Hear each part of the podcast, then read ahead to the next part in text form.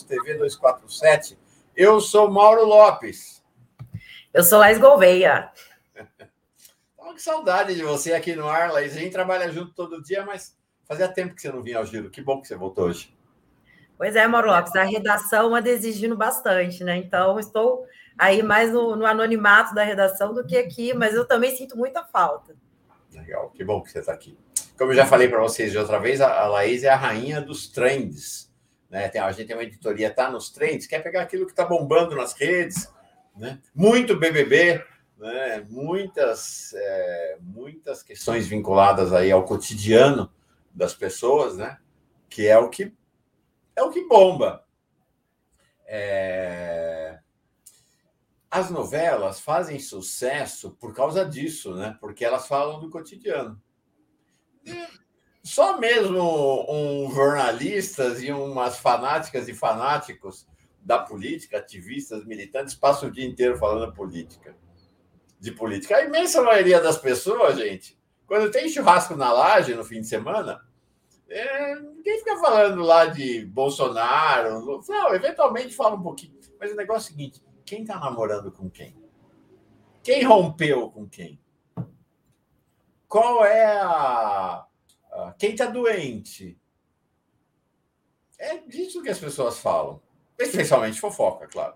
Especialmente fofoca, que é o que move a humanidade. É, então, por isso que essa editoria está nos trends, faz, tem grande sucesso, né? Porque ela, de uma maneira ou outra, remete ao cotidiano ou aquilo que a indústria do entretenimento é, incorpora ao nosso cotidiano. Né? Bem legal. Isso aí. E a Laís tem tique para isso, ela tem uma sacada, ela tem o tique, não, toque para isso. Né? E realmente as, as reportagens que ela faz são as que mais bombam, as que mais têm repercussão no nosso Brasil 247. É isso, né, Laís? Você curte também, né? Eu curto, é o que eu, eu, assim, eu não tenho, eu não tenho nem televisão em casa, acho que eu já comentei isso aqui. Eu não tenho nem TV assim. Uhum. Mas eu curto acompanhar os trends, o que, o que as pessoas estão comentando. Eu gosto de estar ali no camarote, pegar uma pipoca e ó, vamos, vamos acompanhar. Então aí, todos nós temos um, um ladinho um pouco, né? De, uhum. de gostar de, de um, um, pouco desse tema. E você falou uma coisa verdadeira: as pessoas ali no ponto de ônibus, na fila do supermercado, nos encontros, estão falando realmente dessas, desses temas, né, que envolvem as fofocas, as celebridades, mas, ao que tudo indica, essa edição do BBB, já que você entrou no assunto, né, parece que flopou, viu, Mauro Lopes? Esse BBB aí... O que, que é flopar? Flopado é quando ó, afundou, tá horrível, as pessoas estão comentando que não tem nada de, de interessante, então realmente a Globo está amargando aí um fracasso aí, entre aspas, né? Porque realmente eles lucram muito com o programa, mas o programa não decolou.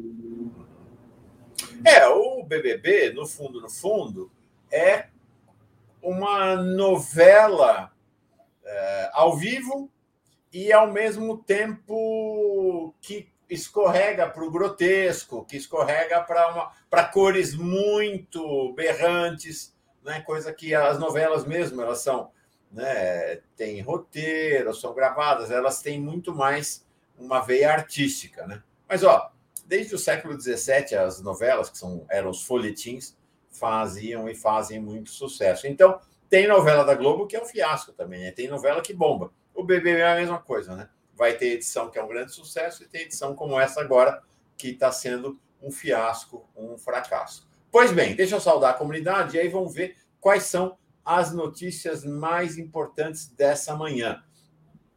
Vou começar aqui saudando quatro pessoas que chegam como novas membras aqui da Pós TV 247. Ó, só esclarecendo, hein? Membra está nos dicionários, ok?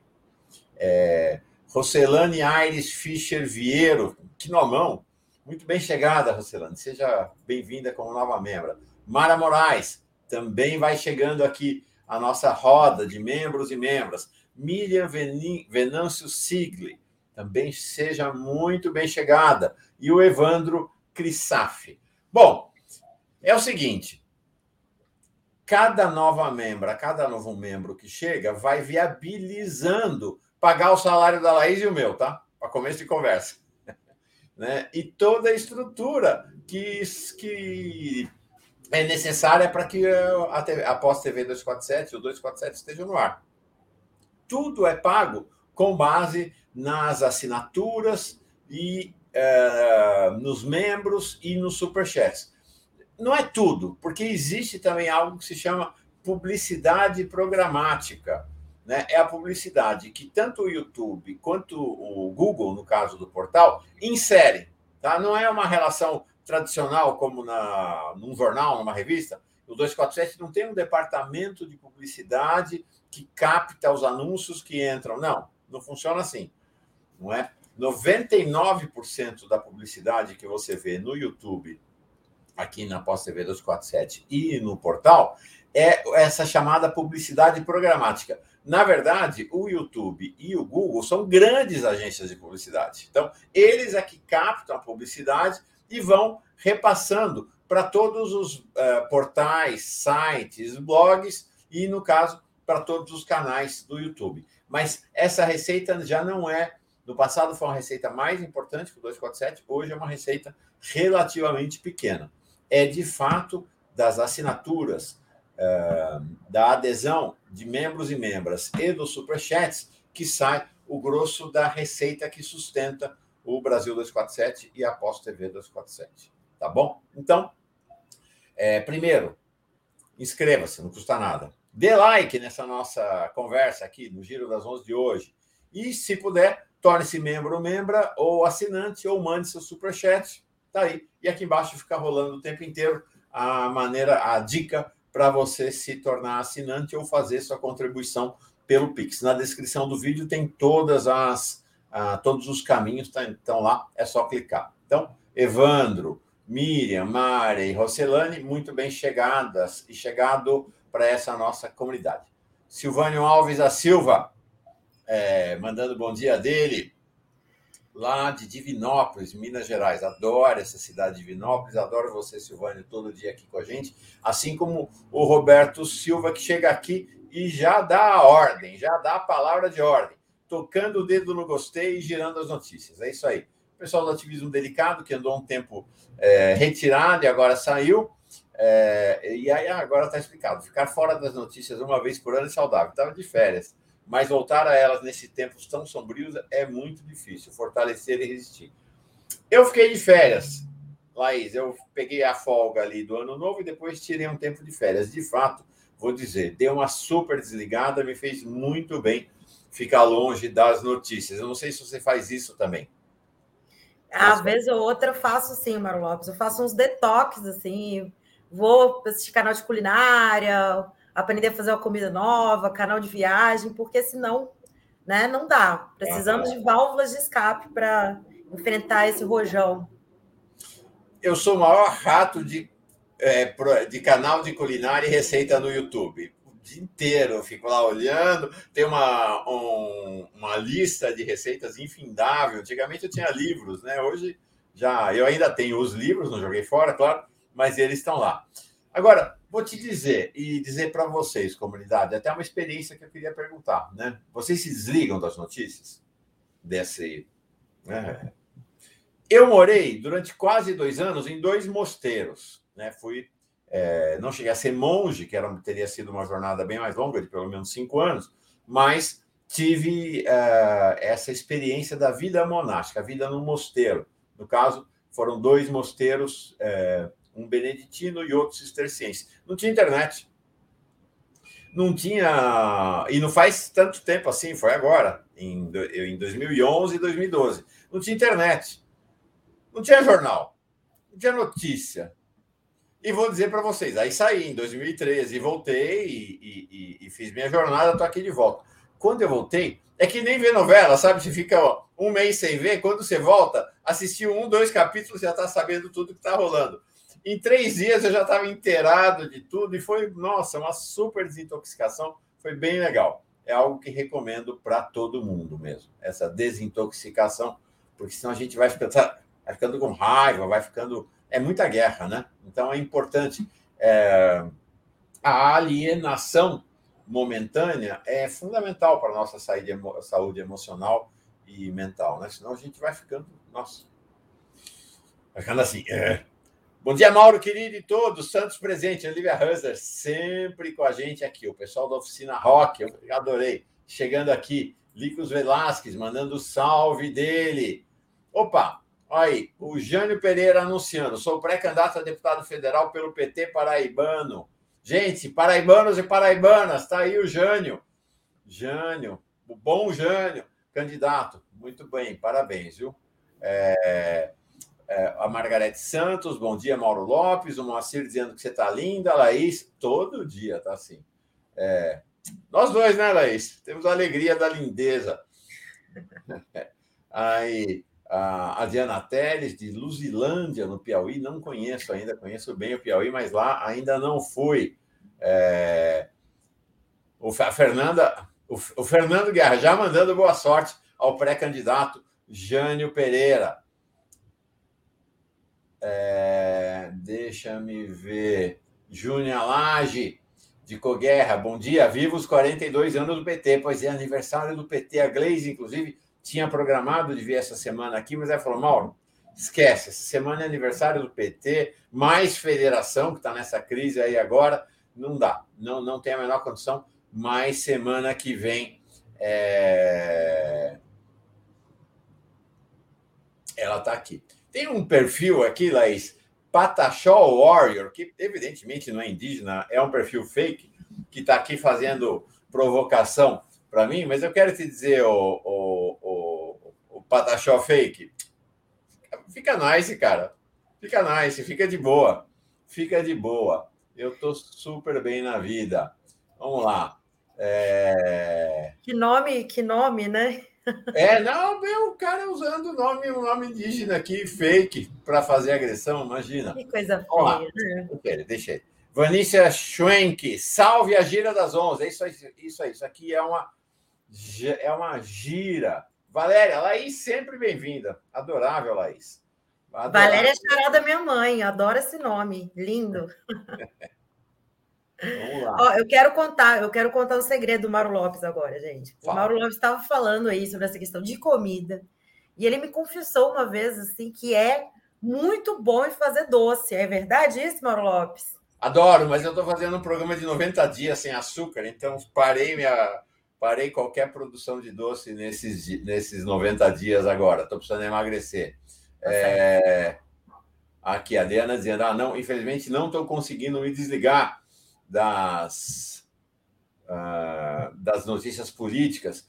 Quero saudar também a última que vou saudar aqui, a Miquelina Menezes. Parnaíba sempre aqui, abraço, minha queridíssima, amada Parnaíba, lá no Piauí. Beijão para o meu filho Caetano, meu neto Benjamin, a ex, aquela com quem fui casado um dia, mãe é, do Caetano, a Patrícia, grande figura, somos grandes amigos, ela e o, o marido dela, o André, tudo gente, tudo família, tudo gente muito amiga que mostra, eles, a nossa relação me mostrou que é possível, sabe? Casar, descasar e encontrar um caminho de amizade profunda. Então, para mim é muito Parnaíba, é tudo de bom para mim. Laís, vamos lá. Vamos correr. Notícias de hoje. Vamos, vamos começar falando sobre uma situação lamentável, Mauro e comunidade. Sobre a nossa querida vereadora Carol D'Artora, né?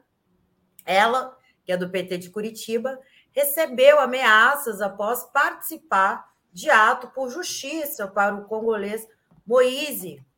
Então, na manhã desta quarta, durante sessão ordinária híbrida na Câmara de Vereadores, a vereadora denunciou os ataques racistas que tem recebido nas redes sociais após ter participado do ato. Assim como o vereador Renato Freitas, ela relata estar sendo alvo de violência por ter a sua imagem associada a uma suposta invasão à Igreja Nossa Senhora do Rosário dos Pretos de São Benedito, no centro de Curitiba. Então, ela está recebendo diversos ataques, sendo chamada, inclusive, Mauro, de macaca fedorenta. Esses são os adjetivos que esses racistas estão aí usando contra a vereadora. Então é mais um caso lamentável, né? Não basta o jovem congolês ser assassinado, as pessoas também perseguem essas a vereadora, né? E não só ela, como outros também, né? O Renato também. Isso aí. Olha, é, eu vou ler para vocês, muito contrariado, o tipo de agressão que a Carol D'Artora tem recebido. Macaca fedorenta. É isso. É isso. É isso. Macaca fedorenta. É isso. É, é uma coisa, é, é disso que se trata, sabe? É disso que se trata uma questão crucial no país hoje. Né? Até onde vai a liberdade de expressão? Tem liberdade para isso? Claro que não. Está na Constituição, gente. É absolutamente contra a Constituição. Absolutamente contra a Constituição. Carol D'Artora é uma das principais lideranças do PT, por sinal, Lula saudou a ela e ao Renato Freitas, eh, na entrevista que ele fez semana passada para uma rádio do Paraná, e ela está sob ataque brutal. Por sinal, essa é uma constante na vida da Carol D'Artora, como ela já falou aqui. Então, hoje ela vai estar aqui, já está aqui na sala de espera. Junto com ela, quem vem é outra vereadora do PT, Duda Hidalgo a vereadora mais jovem da história de Ribeirão Preto. Não sei se eu estou enganado, mas é pelo que eu vi, ela tem só 22 anos. 22 anos de idade. E ela está sob fogo cerrado da direita e da extrema-direita de Ribeirão Preto, sob ameaça de cassação. Então, a primeira parte do giro hoje vai ser dedicado a duas vereadoras, mulheres, uma negra uma branca, pelo que eu estou vendo aqui, é, que carregam a luta, a linha de frente da luta do PT, da luta das trabalhadoras, dos trabalhadores, das pretas, dos pretos, das mulheres, de todo o povo brasileiro. E sofrem na carne, na pele, na vida, a violência da direita e da extrema-direita em perseguição cotidiana a elas. Vamos conversar com elas daqui a um minutinho, depois que ela nos contar de quais são os outros destaques dessa manhã. Vamos falar sobre os entraves da federação, Mauro? Vamos. Bom, a notícia é a seguinte: em meio a entraves nas negociações com o PT, Renato Casagrande, do PSB, receberá Sérgio Moro no sábado. O governador do Espírito Santo receberá neste sábado, em um café da manhã, o ex-juiz Sérgio Moro, vale sempre lembrar, declarado parcial pelo STF nos processos contra Lula no âmbito da Lava Jato. O encontro acontecerá na sede do governo. A reunião ocorrerá em meio às dificuldades do PSB em fechar uma aliança com o PT e vice-versa. O encontro com Moro só deve aprofundar estes entraves. Né? Após o senador Humberto Costa retirar sua candidatura ao governo pernambucano, ele era líder nas pesquisas eleitorais, Outros estados ainda estão na disputa entre PT e PSB. O senador Fabiano Contrarato chegou a anunciar a sua pré-candidatura ao governo, mas recuou em nome da aliança com o PSB. Então, esses são os últimos detalhes aí, fatos desses entraves envolvendo esta aliança com PT e PSB. Perfeito. É... Seguinte, nós estamos num momento importante que é, é onde assim, dos, os momentos dos impasses das negociações e crise de algumas candidaturas. Essa situação uh, da federação PT, PSB, PCdoB, é, Partido Verde, nós vamos conversar, vai ser o tema da segunda parte do giro de hoje, com o Mário Vitor Santos e com o Jefferson Miola. Um dos temas vai ser exatamente essa crise que pode ser momentânea da federação. Minha tese de que essa crise está acontecendo porque lá no, os partidos conseguiram a extensão no TSE do prazo. Ia vencer agora em março, estava todo mundo desesperado para fechar a federação. Foi adiado para maio. Como adiou para maio, aí todo mundo começa de novo a colocar seus cacifes na mesa para melhorar a condição de negociação. Mas vamos conversar sobre isso com uh, o Mário Vitor e com o Jefferson Miola. Olha só, crise para todo lado nessa, nesse momento. O Dória está enfrentando uma rebelião no PSDB contra a candidatura dele.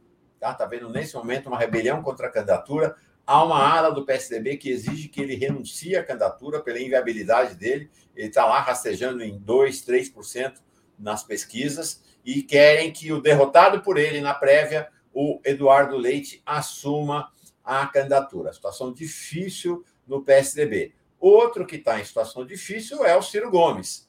A Marina Silva, agora de manhã, detonou o Ciro, o Ciro está com essa conversa de Marina vice, Marina vice, diz que nunca conversou com o Ciro sobre ser vice dele, né? e diz que a invenção do João Santana está indignada com essa, com essa questão. Né? A Marina fez uma jornada do PT, uma posição uh, ambientalista, mas depois escorregou para um conservadorismo, apoiou a Écio no segundo turno contra Dilma, uh, e de fato tem, apoiou uh, o golpe contra Dilma, mas agora está reabrindo um caminho de volta, vamos dizer assim, para uma posição mais progressista. Há uma intenção de Lula de trazê-la para a base de sustentação do novo governo e reincorporá-la aos segmentos mais progressistas da sociedade. Pois bem, para encerrar, Laís, que tem nossas convidadas já estão aqui esperando. Último tema da manhã. Uma notícia muito interessante. É, a Alemanha proíbe o uso da estrela dos judeus, imposta pelo governo de Hitler, por manifestantes anti-vacina.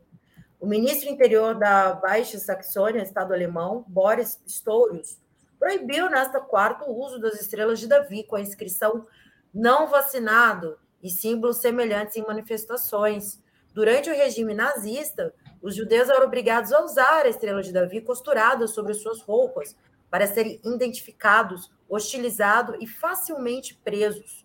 Outros estados já proibiram o uso da estrela também. Então, Hamburgo, Bremen, Bavária, Renânia do Norte, Westfália e Turíngia. Então, são alguns dos estados aí da Alemanha que já tomaram esta medida. A Alemanha sempre dando exemplo, né, Mauro Lopes? No combate né, a essas ações aí que sempre remetem ao nazismo. A Alemanha sempre dá esse tipo, e pune também, né? Prende pessoas que fazem apologia. Sim. Muito interessante. Agora, só, só deixa eu fazer uma observação, Mário, fazer um relato, que essa semana eu, eu estava na Avenida Paulista e eu dei, eu, eu trombei com uma manifestação anti-vacina, né, dos bolsonaristas. Eu tive esse prazer, uma alegria na vida, né? De trombar com essas pessoas e, e aí eu tinha uma mulher segurando o cartaz do, do George Hall, né, que escreveu o livro em 1984, dizendo que a vacina cumpre esse papel de ser o Big Brother, né, de controle social. É muito assim, é uma falta, né, Mauro, de, de conteúdo mesmo, né, essa desinformação completa, essa alienação desses antivacinas. Sim. É, eu acho muito importante essa posição da Alemanha nesse momento, né, com repercussão aqui sobre nós, que é assim: que história é essa de liberdade de expressão irrestrita? Quer dizer que eu tenho liberdade de expressão para dizer que eu quero que a Carol D'Artora é, volte para a senzala? É isso? Que a Carol D'Artora vá, vá subir o elevador lá pelo elevador de serviço? É essa a liberdade de expressão? Que os índios, os indígenas devem ser queimados? Que os deficientes devem ser colocados à margem da sociedade? É isto que racistas e nazistas defendem. E a Constituição brasileira é clara: é crime fazer essa defesa. Não consigo entender como é que dentro da esquerda tem, tem gente que defende essa liberdade de expressão absoluta. Não existe isso, gente. Não existe isso. A liberdade de expressão absoluta é uma invenção de um negócio chamado libertarianismo, os libertários eh, dos Estados Unidos, que são a extrema-direita, os supremacistas. Eles defendem a liberdade de expressão absoluta porque defendem a liberdade absoluta da ação do que eles chamam agentes econômicos, os ricos, os empresários, os banqueiros, na economia. Liberdade total na economia, liberdade total de expressão. Liberdade de expressão eles querem para eles. Vai ver como estão as cadeias. É... Vai ver como estão as cadeias nos Estados Unidos. Vai ver o que é Guantánamo. Liberdade de expressão absoluta, tá bom. Tá bom. É... A liberdade de expressão tem limite. E o limite é a liberdade de expressão é... do respeito à vida de outras pessoas. Quer dizer, agora então que é, tem liberdade de expressão os pedófilos? Podem sair por aí é... distribuindo fotos de crianças nas redes? É isso? E se os pedófilos não podem, por que, que os racistas podem? Por que, que os nazistas podem? Claro que não pode, gente. Né? É... Vamos embora. Laís, querida. É isso. E vale lembrar que o Monarque fez a, a, a defesa né, dos racistas têm acesso à liberdade de expressão, e só o iFood, na época, retirou o patrocínio.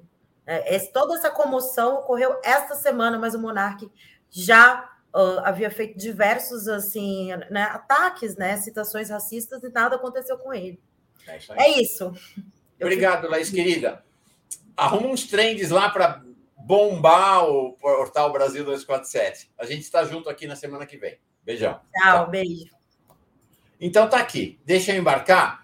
Como hoje tem uma que está vindo aqui pela primeira vez, vou trazer a nossa de sempre, queridíssima, amada aqui da comunidade, a Carol D'Artora, e a gente faz aqui é, uma pequena roda para receber a Duda Hidalgo. Oi, Carol, tudo bem? Olá, Mauro, bom dia, tudo bem? É. Tudo bem.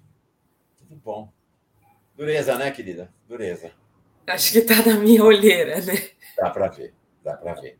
Hoje nós vamos ah, falar das agressões a você e também das agressões e da tentativa de cassação de uma outra vereadora jovem do PT.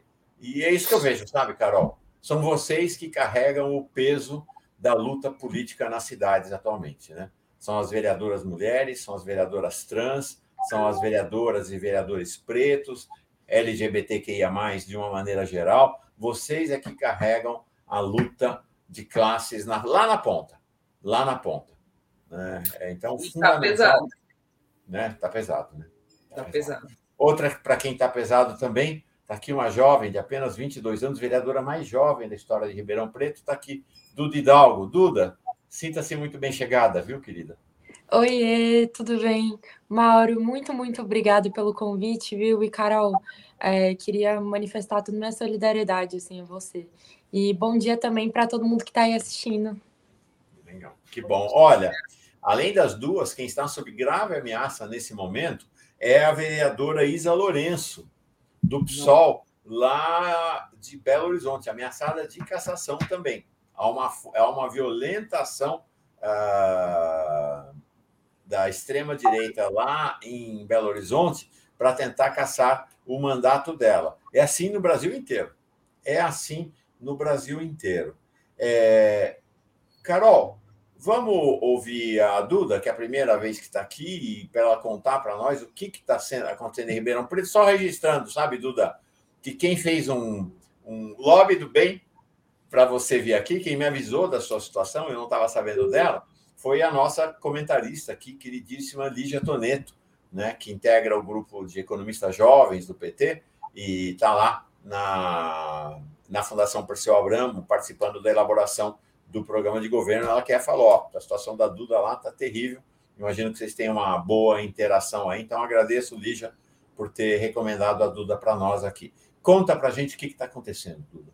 Ali a nossa querida secretária da Juventude, né? Agora virou secretária estadual da Juventude, eu tenho muito carinho por ela. de verdade, assim.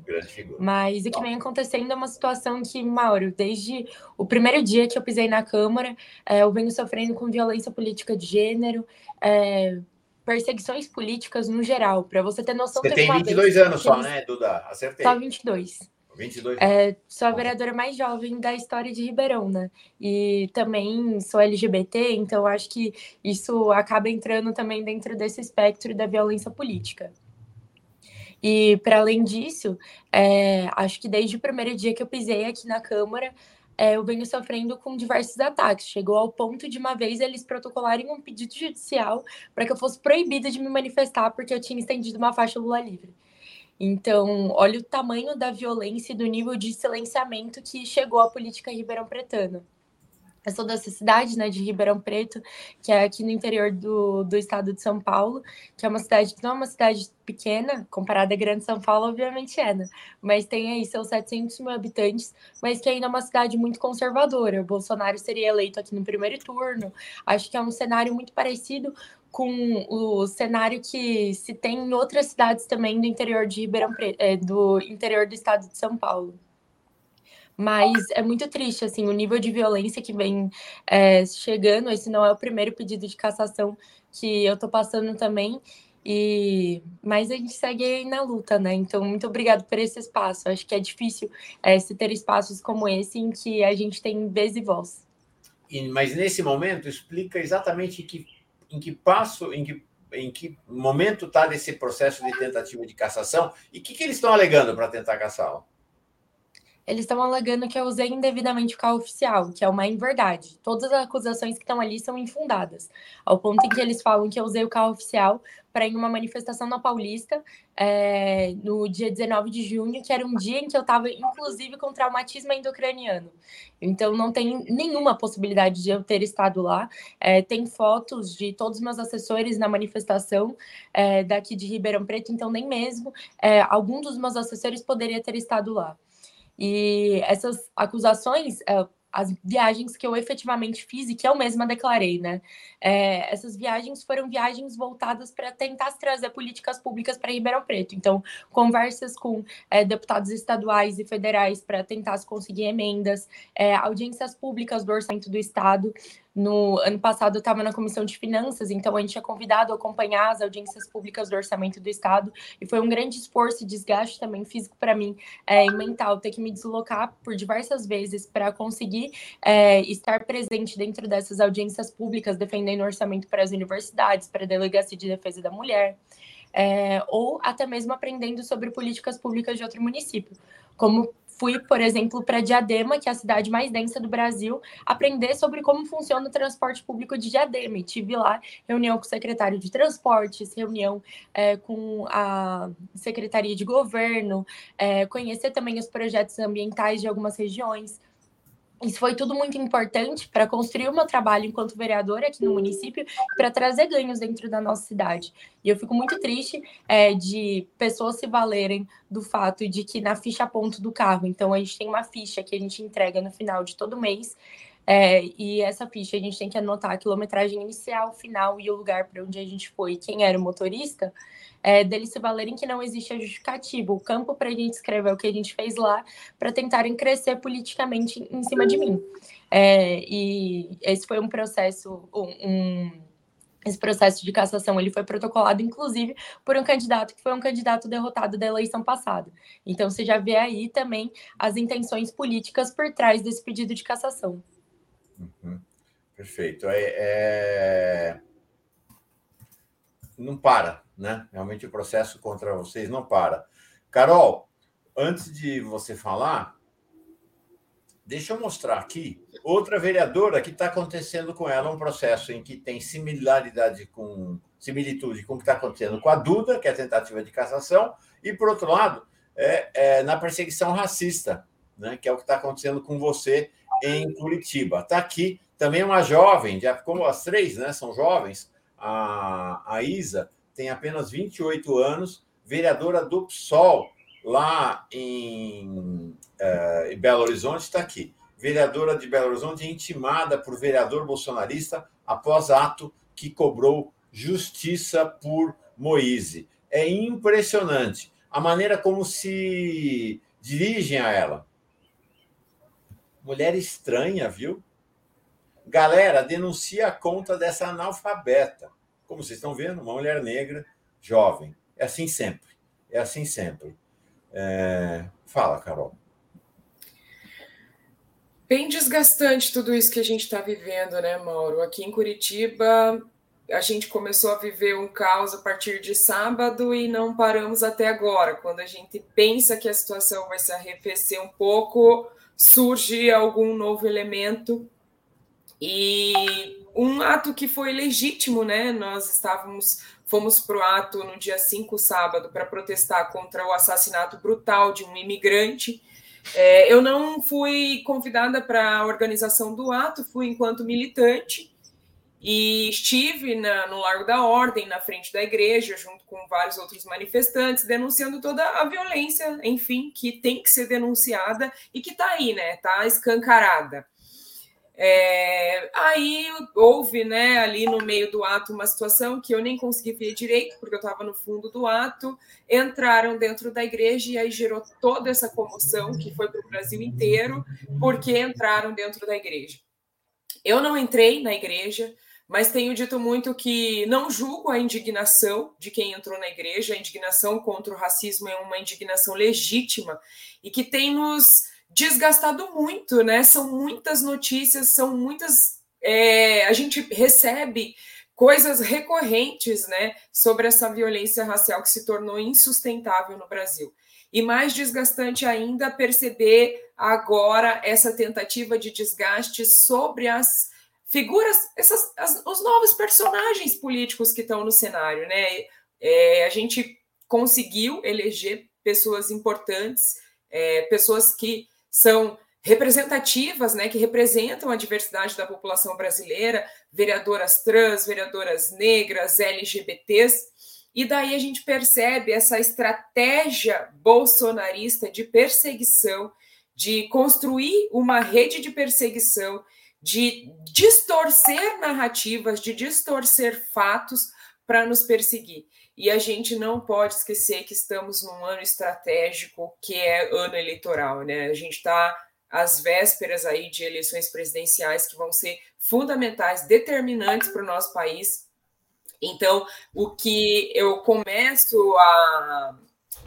Claro que eu observo isso não é de agora, né? Ataques racistas recebi desde o momento que me elegi até agora depois do ato, isso, enfim, ameaças mais pesadas mesmo, mais incisivas, violência racial mais pesada, mas sempre foi assim, né? A gente lida com esses hates o tempo todo na, nas nossas redes.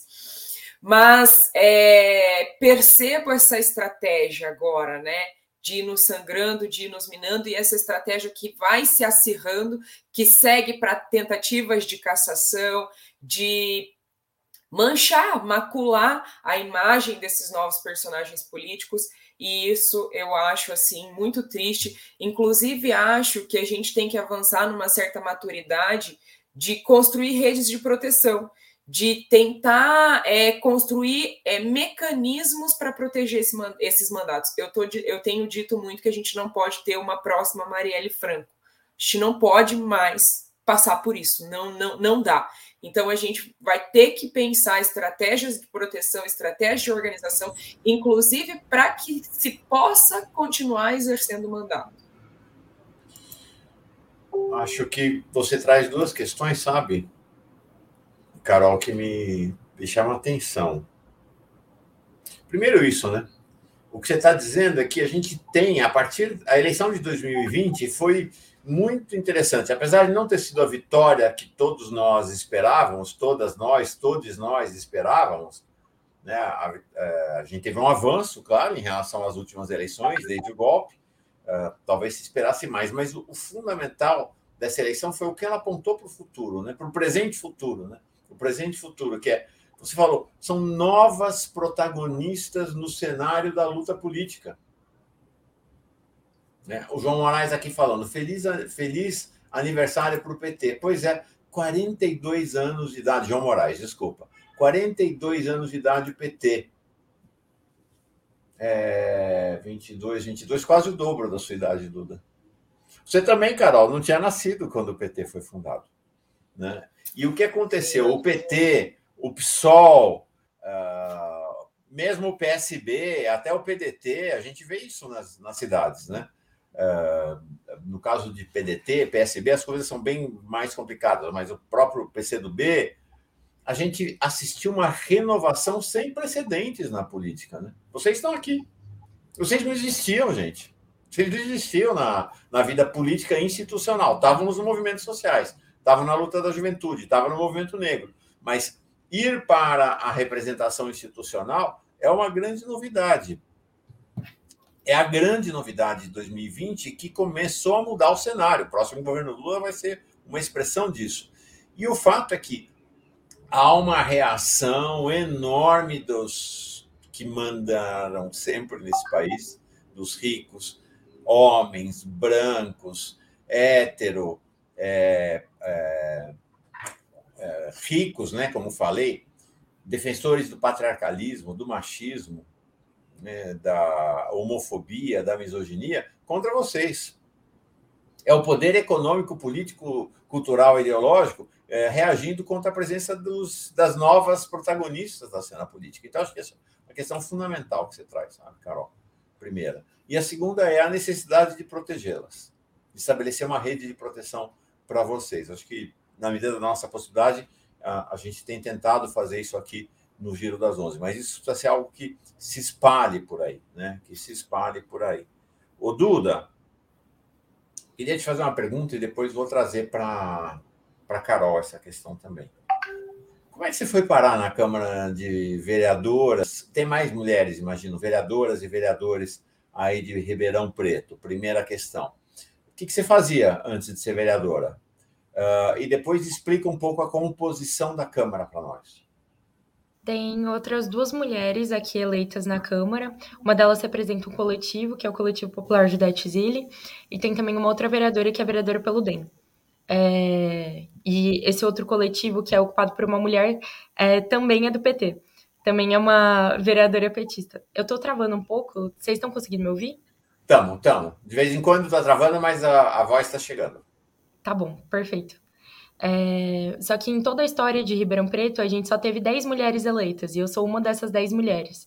Então, só para você ver a, a, dinâmica da política se alterando também nessa eleição, de a gente conseguir em uma única eleição eleger três mulheres é, em uma Câmara que antes só tinha uma única mulher. E, para além disso, outros recortes, né? Então, é, se tem um aumento da esquerda, que agora, hoje em dia, ocupa quatro cadeiras, que é mais do que se tinha antigamente, infelizmente, são quatro de 22, mas a gente vem aí crescendo aos poucos, cada uma das eleições. E o que eu fazia antes de eu estar aqui, é, eu, na verdade, não esperava ser eleita vereadora, tá? Eu Sério? comecei a militar em 2017, quando eu entrei na universidade. Eu sou estudante da Faculdade de Direito daqui de Ribeirão Preto, da USP. E quando eu entrei na universidade, eu comecei a ser voluntária em um cursinho popular. E, para além disso, é, também comecei a, a, atuar em um movimento político muito fervoroso, né? Que era a aprovação de cotas dentro da nossa universidade, que até então não existiam. E Aí comecei a ter contato com o pessoal do movimento estudantil, entrei para o centro acadêmico, para o diretório central dos estudantes. Em um determinado momento, eu estava tendo muito contato com pessoas que estavam fora da universidade também, principalmente com o movimento de moradia da cidade. E aí eu comecei a atuar no Conselho Municipal de Moradia. E a gente percebia que em todos os movimentos que a gente estava, sempre faltava alguém que tivesse aqui dentro é, que pudesse nos defender. E é, aí a gente decidiu, bom, vamos tentar lançar uma candidatura, mesmo que a gente não consiga se eleger. É importante para o nosso movimento, é importante para a gente mostrar o nosso posicionamento político. E aí eu tive a maior votação do PT desde 2000. Então foi uma Nossa. grande surpresa assim para a cidade, exatamente. É, inclusive para a direita da cidade, que não esperava que uma menina como eu fosse ser eleita. Quantos e... votos você teve? 3.481 muito, uma votação bem grande para esse tamanho de município. Quantos é... votos você teve, Carol? 8.874, mas Curitiba Caraca. é bem maior. Claro, claro, maravilha. Nossa, que votação foi, absurda. Você foi, votada, né? você foi a mais votada do PT, é isso? A mais votada do PT. Você também, Duda? Também. A mais votada das mulheres? Também. Você foi a mais votada das mulheres, Carol, ou não? Não, das mulheres não. em geral, não. Aqui em Curitiba, a gente teve a primeira vez uma mulher a mais votada eleita na Câmara, que foi uma, uma outra vereadora. Tá bom. Legal. E você faz parte de fazia parte de alguma uh, organização uh, jovem do PT, de algum grupo, Duda? Sim, e atualmente eu ainda faço parte. É, eu fazia parte do, do Disparada, acabei saindo, e hoje em dia eu faço parte da Para Todos. Como chama? Para Todos. Tá bom. Ah, Disparada é da nossa aluna Zaratini. Sim, isso que mesmo. Tá sempre com a gente aqui. Tá Militei por Carol, muito tempo ao lado da Luna. Oi? Militei por muito tempo ao lado da Luna. Legal. E você, Carol, você faz parte de algum grupo dentro do PT? Alguma tendência? Eu sou da Democracia Socialista, da DS, uma tá tendência dentro do Partido dos Trabalhadores. Que é do Paulo Pimenta, não é? A mesma? É isso ou não? Não. Não? Quem que é lá da Câmara Federal que é da DS? Desculpa, eu não entendo muito bem dessa. Da DS, acho que a gente não tem, a gente tinha o Rosinha, né? O doutor Rosinha, que ah, era. Ah, é do Paraná. Tá bom. Quem é a liderança mais expressiva nacionalmente da DS? Nacionalmente da DS, a gente tem Margarida Salomão. Ah, fechou. Já, já todo mundo sabe quem é. Essa sua tendência é uma tendência jovem ou, ou ela tá, atravessa o PT todo, Duda? É a juventude da CNB, né? Aí tá. se você me perguntar uma liderança, eu vou ter que falar o Lula. CNB é a tendência majoritária do PT, enfim, onde está Lula, Gleisi, então né, todos Sim. pertencem à CNB. Legal. É... Carol, uma pergunta. Você se autodeclara uma mulher branca ou negra? Eu me autodeclaro como negra. Ah, então, desculpa. Eu disse que você era Imagina. branca, estava te vendo aqui, mas é uh, importante, então, temos duas mulheres negras aqui. Na, uh, você me pareceu uh, mais clara, inclusive, do que na, nessa linha de espera do que aqui eu comecei realmente a ficar em dúvida. Então, temos duas mulheres negras aqui. Uma negra retinta, Carol D'Artora, e uma negra não retinta, que é a Duda Hidalgo. Isso mostra o seguinte, gente: tem tanta diversidade nesse mundo, né? Tanta diversidade maravilhosa nesse mundo, né? Quem acha que a... que a negritude preto... é toda igual, né? É que o preto é só um preto, é uma é... coisa só. Exatamente, né? Legal. Carol, que, que você fazia antes de virar vereadora? Primeiro. Segundo. E aí, ah, vou depois trazer essa questão para você, Duda, não perguntei. Desde quando o racismo está presente na sua vida e você adquiriu uh, uma camada protetora, ficou com a pele endurecida e, portanto, as agressões já te atingem menos agora ou continua doendo do mesmo jeito? Ai, Mauro, agora dói de, for... dói de formas diferentes. Eu queria até falar disso um pouco, eu já respondo. É... É... O que, que eu fazia antes de ser vereadora? Isso. Mas eu queria falar um pouco mesmo, assim, entrar nesse tema de como as negritudes são diferentes, de como somos diferentes, não somos uma coisa só. É, o, o, racismo ele faz isso, né? A racialização faz com que aquele grupo que é racializado, vitimizado, seja visto como um bloco homogêneo. Mas nós somos seres humanos, é bom lembrar isso, né? Eu sei que parece tão assim, ai, nossa, claro. Mas é bom lembrar porque seres humanos são diversos e são diferentes. Então, inclusive, a negritude é diferente. Os povos africanos são diferentes esteticamente, é, em diversas né, possibilidades. É, existe essa, é só olhar para a Duda e um prazer conhecê-la. Você é muito, muito linda. Feliz de saber que você é vereadora lá na sua cidade e, e todo o apoio que você precisar, estamos à disposição. Então é só olhar para a Duda, ela é uma negra de pele clara, eu sou uma negra de pele retinta. Felizmente estamos no mesmo partido, felizmente somos mulheres de esquerda, mas isso não é a realidade de toda a negritude. Nem toda a negritude é de esquerda, nem toda a negritude tem consciência a respeito de questões raciais, nem toda a negritude age da mesma forma. E esse pensamento de achar que a gente é tudo igual e a mesma coisa nos fragiliza demais. É, e isso né, é fruto, é decorrência de, dessa racialização que a negritude sofre no Brasil. E eu estou falando isso porque eu estou sofrendo é, ataques diferentes nesse momento. Eu sempre lidei com racismo, né? Eu sou uma mulher de pele preta retinta e dentro daquela coisa do colorismo a gente sabe que as pessoas retintas elas, é, por terem o fenótipo mais aparente, sofrem mais. Então eu não conheci outra coisa, tenho dito isso muito, né? Eu não conheci outra coisa na minha vida, eu não conheci o mundo que não fosse é, olhando esse mundo extremamente racista, extremamente machista. O mundo sempre foi. Eu não, eu não vi outra coisa do mundo. Para mim, o mundo só, o mundo só me deu racismo. Assim, foi o que eu recebi boa parte da minha vida, né? Claro que no seio da família, claro que entre outras pessoas, entre pessoas com mais consciência, a gente consegue construir outras coisas.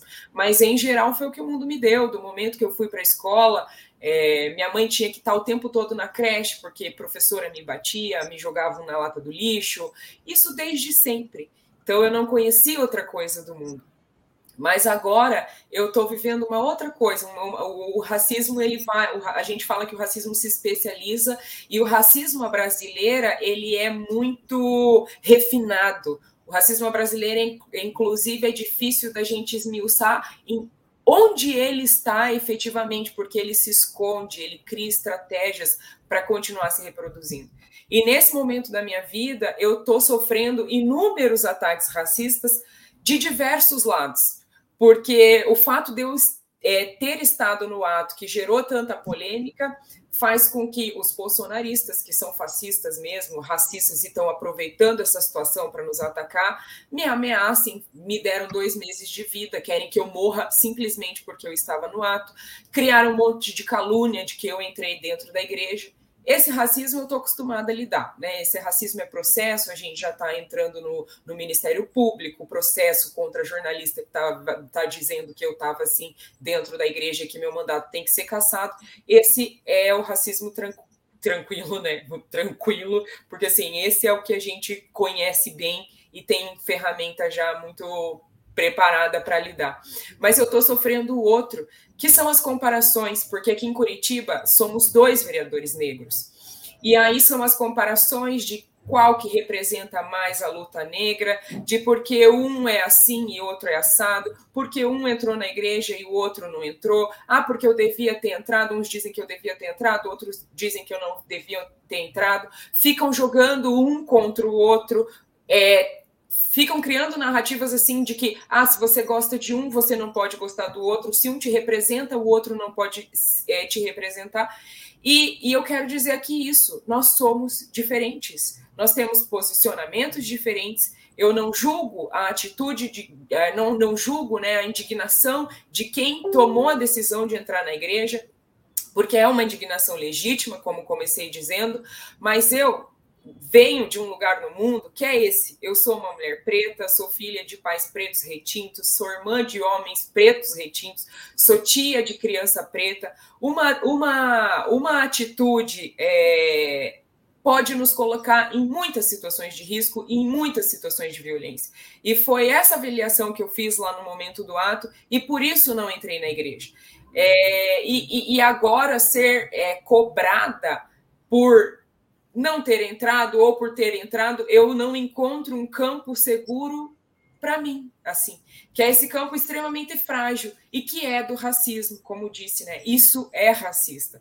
Essas tentativas todas, essas narrativas todas, elas nos fragilizam, elas nos, nos nos vão nos minando aos poucos. Então, mesmo entre companheiros, muitas vezes, em vez da gente encontrar uma base segura para a gente caminhar, a gente encontra é, é, esse, esse, essa areia movediça que é também do racismo. Então, o racismo ele tem muitas subjetividades e muitas coisas que a gente ainda precisa ir entendendo, desconstruindo, para que a gente não se esfacele. E mais uma vez digo, né, 2022 é um ano estratégico, a gente galgou esses espaços que são tão importantes e esses espaços precisam ser protegidos e compreendidos. Sabe, Carol, eu acho que nós, pessoas brancas, por mais empatia que possamos ter, a gente nunca vai entender em profundidade o que é ser uma pessoa negra, uma pessoa preta nesse país. Né? Por mais que se relate, é, e a, a, gente já conversou mais de uma vez sobre isso, a cada momento que você relata, você faz referência a um outro episódio. E eu fico aqui. É uma vida, né? Eu fico aqui pensando. Sabe que história é essa? Se jogada na lata de lixo. Do que, que nós estamos falando? Sabe? De que lugar de desumanidade nós estamos falando? E o lugar e você está falando metaforicamente que você foi jogada na Não, não, estou falando literalmente. Eu estou falando literalmente. E tem um lugar de mulher, né, Mauro? Eu vejo as cobranças que, que estão sendo feitas como se eu tivesse condições é, de evitar as violências e os ataques racistas que o meu companheiro que entrou na igreja está é, tá, tá recebendo. É, como se eu fosse, como se eu tivesse essa condição, né? Claro que hoje quem tem que fazer a defesa dos nossos mandatos é o Partido dos Trabalhadores, e o Partido dos Trabalhadores já está articulando toda uma defesa é, jurídica é, para tanto contra as, as as ameaças de morte, quanto com ameaça de cassação e etc. Né? Porque eu, individualmente, não tenho força para fazer isso. Né? Infelizmente, gostaria de ter.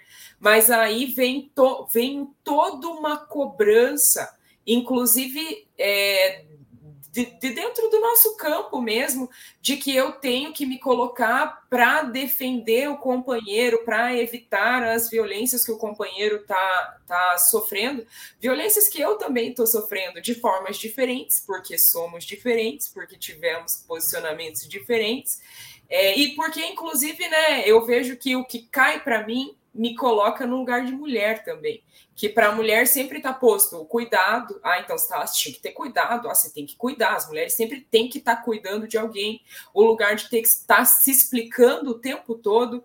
É, eu, eu apenas estive no ato, não entrei na igreja, mas tenho que ficar me explicando o tempo todo e inclusive explicando e, e inclusive sendo cobrada é, de explicações que eu não tenho como dar porque não foram decisões minhas então, como que eu vou explicar sobre coisas que eu não decidi, coisas que eu, posicionamentos que não foram escolhas minhas? Eu só posso explicar sobre as minhas atitudes. É, então, essas cobranças que são também do ser mulher, né? É o que está posto para as mulheres. O cuidado, as cobranças, ter que demonstrar trabalho dobro, nunca tá certa. É, eu disse isso num texto agora há pouco no Facebook que eu fiz. O reconhecimento, para mim, ele só é o reconhecimento, né, para nós mulheres pretas, ele só vem em decorrência de fruto de muito trabalho, de exaustivo trabalho. É, senão, não, não tem reconhecimento, não tem compreensão, não tem afetividade. A gente sabe como não, não é comum, né, que mulheres pretas sejam amadas, sejam admiradas, então, isso não está posto para nós. Só quando a gente trabalha o dobro, só quando a gente trabalha muito, aí, de vez em quando, vem algum reconhecimento. Então, tudo isso me colocou num lugar muito frágil, muito frágil, porque eu estou no meio de um tiroteio por todos os lados e que demonstram justamente isso o meu lugar de mulher no mundo, o meu lugar de mulher preta, o meu lugar de mulher de esquerda, de mulher feminista. Então eu tô assim, ó, é, eu, eu dei uma entrevista ontem para um, um, canal local aqui da, aqui da nossa cidade, e o próprio jornalista falou: você somou o combo todo, né? Porque preta, petista, feminista, antirracista, e, é, e, é, e, eu, e eu acredito que é isso que as pessoas têm que começar a se questionar e perceber, porque senão realmente elas nos fragilizam demais. Eu tive a, a, a, a grata alegria de ir para São Paulo a convite de, vou testar o nome, Ana Helena Passos, uma especialista em branquitude crítica, me convidou para um evento no SESC em São Paulo, e eu fui, eu fiquei tão feliz, e eu passei o dia, na segunda-feira, que eu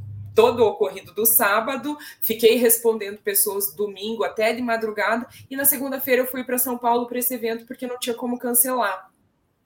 E fiquei sem internet lá em São Paulo e fui para esse, fui esse evento e foi maravilhoso e dei um tempo assim, né? Pude dar um tempo. E fiquei sem internet e tal, foi muito legal o evento. Quando eu estava voltando, que voltei na terça, quando eu estava voltando na terça, eu cheguei no aeroporto e liguei a internet no meu celular. Eu acho que a gente até se falou na terça noite. Foi, né? foi. A segunda. A segunda. Foi segunda ou terça, né? É, a gente falou esses dias aí. Quando eu voltei, cheguei no aeroporto, porque é isso, né? Você perguntou, você cria uma, uma casca grossa para não sofrer mais com algumas coisas? Sim, algumas coisas já tem uma casca grossa. Quando chega um bolsonarista, a gente já vai de bicuda, né? Assim, tipo, já, já, já sabemos como dar ali a, a capoeira. Mas quando eu cheguei no aeroporto, que eu peguei a internet de novo e voltando para Curitiba, que eu recebi todos os ataques que eu recebi e era de todos os lados, não era só de bolsonarista, ali a casca grossa caiu. Eu voltei chorando no aeroporto, pensando é, como é frágil esse nosso lugar, como não custa nada para ninguém questionar a nossa atuação, fritar o nosso trabalho, jogar fora toda a nossa luta, toda a nossa história. Como é fácil. E aí eu me pergunto, fiquei me perguntando, por quê? Né? Assim, é, é, muito pesado fazer a, a, a, denúncia da violência racista no Brasil. É muito pesado, é muito pesado estar na Câmara de Vereadores todos os dias. Maior parte dos vereadores brancos, homens, e que com práticas políticas cotidianas nos expulsam daquele lugar o tempo todo. É muito pesado. Para isso, a gente vai criando casca grossa. Mas para lidar com o ataque que vem para lidar com o fogo amigo, e para isso não tem casca grossa. Para isso não tem. E aí a gente olha e pensa: quando que vai acabar? Quando que vai acabar? E agora os nossos mandatos em risco, mandato da Duda em risco, a gente está tá num ano estratégico, a gente precisa retomar a democracia brasileira, a gente precisa vencer o bolsonarismo, o nosso povo está morrendo de fome, de fome, não é de outra coisa, é de fome. As pessoas estão passando fome, as pessoas não têm condições de morar, não têm moradia, as pessoas estão morando na rua. A gente precisa superar isso. E aí, quando a gente galga esse espaço que é tão importante, que é tão delicado, que é tão frágil, a gente fica nessa nesse chão movediço e muitas vezes sem, inclusive, é, é, compreensão, sem, sem reconhecimento, sem, sem afetividade, porque eu acho que o que falta assim, é as pessoas terem um pouco de afetividade. Antes de te entregar, Duda. Ai, desculpa, Mauro. Não, tá toda uma choradeira geral aqui. Justificável. Não tem nada que se desculpar, não, Carol. É, pois é, tá. Tá todo mundo chorando aqui, Carol, então. Tamo junto. Tamo juntos. Eu acho que essa coisa que você fala do fogo, sabe? Do fogo amigo, né? A gente está na esquerda e que ficam dizendo, ah, tá aí, identitária. Ah, é de causar indignação. O pessoal não tem a menor ideia do que é. Elizabeth Muniz. Elisete Muniz. Carol, receba meu abraço amigo. Olha aqui. Esse perfil AM70 não sei qual o nome dela, está sempre com a gente, lá de Salvador. Uma querida nossa, uma querida. Carol, minha filha de 9 anos é como você. Retinta e linda. Uh, Duda, você consegue ler? Consigo, está escrito: Sua luta também é minha luta. Meu medo de não conseguir protegê-la é constante. Você é coragem. É isso. É, imagina, né? O que é ser, ser filha negra e o que é ser mãe de uma menina negra. E ser mãe preta de uma menina preta. Vou, acho que agora consigo ler. Pensilvânia Santos, Carol maravilhosa. Quanto orgulho, cada vez te admiro mais. Vou ler alguns outros superchats que chegaram antes dessa sua fala tão potente, sabe? Tem choro, mas o teu choro é potente, sabe, mulher? Não é choro de fragilidade. O teu choro é muito potente. É, a Vânia Barbosa Silva dizendo é preciso eleger mais bancada progressista e feminina. Mais cedo vieram outros superchats. Deixa eu ler aqui. O Ricardo Souza. Manifestação. Perdão. Manifestação. Manifestação de pretos na Igreja dos Pretos. Viva os pretos, salve esta força. O Alcides Ágil dizendo: o Paraná é pródigo no racismo vale a pena ver. Está no YouTube o discurso da Dona Diva na Flip de 2017. Foi um discurso realmente histórico lá. É, Duda, para. Bom, eu queria ouvir o eco dessa fala da Carol na sua fala agora, como uma resposta e também como um depoimento seu. Né? Como a, a Carol mencionou, ela é uma mulher preta de cor retinta, você é uma mulher é, preta, de cor clara, imagino que, inclusive, como a, o racismo no Brasil é profundamente vinculado ao fenótipo, né, a maneira como nós nos apresentamos, isso talvez tenha impactado diferente a presença do racismo na sua vida. Mas queria que você também contasse para nós o quanto o racismo foi marcou sua alma, seu coração e sua biografia? É que eu acho que é muito disso que a Carol falou, é, de que a gente não vive outras realidades. E chega em um determinado momento que você percebe que existem outras realidades. Eu lembro muito de um dia em específico em que, cara, eu tinha chegado atrasado em um lugar porque eu tinha sido revistada. É, e aí eu cheguei e fui contar para os meus amigos. Na época eu era bolsista é, em uma escola particular da, da cidade que eu morava. Então, eles eram majoritariamente brancos. E eu percebi que ninguém na minha roda de amigos nunca tinha sido revistado. E aí tem esse momento em que você percebe que, cara, existe uma outra realidade, eu só não participo dela. Existe uma vida livre de violências, ela só não é para mim. Ela só é, não, não tive esse benefício, sabe? Então, é, você vê desde as coisas mais simples até. Ai, gente, desculpa. É. Vou tirar você, vou diminuir aqui, tá bom? Para não te exportando. Mas é, você vê desde as coisas mais simples de, assim, eu lembro da minha primeira sessão na Câmara. E foi uma sessão em que a gente ia voltar à terceirização das merendeiras e merendeiros do ensino público municipal. Uma decisão que tinha sido tomada pela prefeitura, sem nem consultar a categoria, e a gente tinha que votar isso. E a galera do serviço público municipal encheu o plenário e a gente precisava falar mais alto pelo simples fato de a gente ser ouvido. É, porque tinham muitas pessoas e claramente as pessoas estavam ali por um ótimo motivo, que é a minha função vai ser terceirizada, a gente está anos sofrendo com, com baixa de pessoal, e o que, que, vai acontecer comigo? Vou ser transferido para uma escola longe da minha casa porque vai terceirizar. É, e aí o, o pessoal ali se manifestando no, no plenário da Câmara, e essa foi a minha primeira sessão.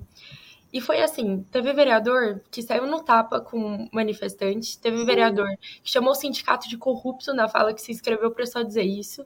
E eu estava ali e eu pedi para que aquelas pessoas fossem ouvidas. Pedi para que se abrisse uma exceção, pedi para que aquelas pessoas fossem ouvidas. E no dia seguinte me saiu uma matéria de jornal dizendo que eu era muito escandalosa, que eu não sabia me portar em plenário.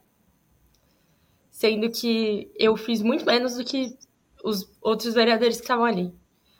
É, fui muito mais calma do que os outros vereadores que estavam ali, muito mais concisa na minha fala. É, não saí no tapa com ninguém e não saiu uma matéria sobre isso. E esse de que a gente não pode errar, a ideia de que a gente tem que ser sempre perfeito e carregar isso nas nossas costas. Poxa, eu tô sendo acusada de um crime que eu nem cometi, sabe? É, e eu tenho. E é como se o ônus da prova não existisse, né? Não é como se eles tivessem que provar que é, eu sou culpada, eu que tenho que provar que eu sou inocente. E eu, assim, virar a noite caçando é, histórico do Google para eu saber se existe alguma prova de que eu estava na localização tal, ligando para a companhia telefônica para eu me rastrear. Então, assim, é uma violência muito grande, muito grande. E ocupar as posições que a gente ocupa dentro da política são uma resistência por si só. É, a gente recebe ataques todos os dias, às vezes eu recebo e-mail no e-mail oficial, e-mail racista no e-mail oficial, sabe? No e-mail da Câmara. A gente é. recebe também, sim, no e-mail da Câmara a gente recebe ataques. E chega num nível que, assim, de onde essa galera tira toda essa coragem, sabe? Como fazem isso sem nem pensar duas vezes, sem nem pensar que uma pessoa que tá ali do outro lado. E é isso que acontece. O que o racismo faz é que ele desumaniza a população negra. Ele trata a gente como se a gente não fosse nada, como se a gente não tivesse é, sentimentos, como se a gente tivesse tantos sentimentos quanto uma mesinha de centro. E não é isso. É, é muito além disso. É, a gente também é pessoas e a gente também deve ser ouvido. E o, o espaço que a gente ocupa hoje na política, ele incomoda tanto, porque por muito tempo a gente não foi tido como pessoas. Porque por muito tempo a gente não era nem cidadão nesse país em que a gente vive. Então agora que a gente tem um espaço para clamar pelos nossos direitos, isso incomoda. Mas eu digo que eles que se incomodem, porque, cara, a gente não vai parar. e apesar de tudo, apesar dos choros, a gente continua aqui é, firme e forte na nossa luta, fazendo o que a gente tem que fazer. Eu queria fazer meu trabalho com muito mais paz do que eu faço hoje, mas faço até sem paz, tá tudo bem. Você já imaginou se a gente tivesse paz para fazer o nosso trabalho? O que não faríamos? Se tivesse uma tranquilidade assim, se não tivesse que lidar todo dia com essa com essas várias armadilhas que vão colocando no nosso caminho, meu. Imagina o que seria desse país. Eu vou ler aqui um. Olha, bom, eu vou te falar, sabe, Duda? Ah, a Carol, nessa altura do campeonato, já é amor antigo. E, e você entra com amor novo agora. E não só meu, eu sei que né, comunidade toda aqui, todo mundo abraça, sempre abraçou a Carol, vai te abraçar também. E queria te dizer que aqui é tua casa. É a primeira de muitas vezes que você vai vir aqui e nós vamos acompanhar a luta pela defesa do seu mandato. Então é só você é, avisar, você já tem, a gente já está em contato pelo WhatsApp, que você volta aqui para que o Brasil inteiro saiba do que estão fazendo uh, com você aí em Ribeirão Preto. Mas também para falar das suas vitórias, das suas alegrias, da sua dança, da sua luta, de tudo. Eu vou ler os últimos superchats, a gente vai para a segunda parte do giro. O, o Miola e o Mário Vitor já estão aqui. Uh, vou até fazer uma transição embarcando os dois para falar brevemente com vocês duas.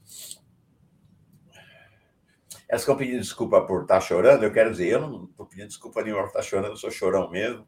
E o choro não é força, o choro é, a, é, o, é o coração dizendo que a gente está aqui, não vai ceder e, e, e que a gente está juntos, juntas e juntos.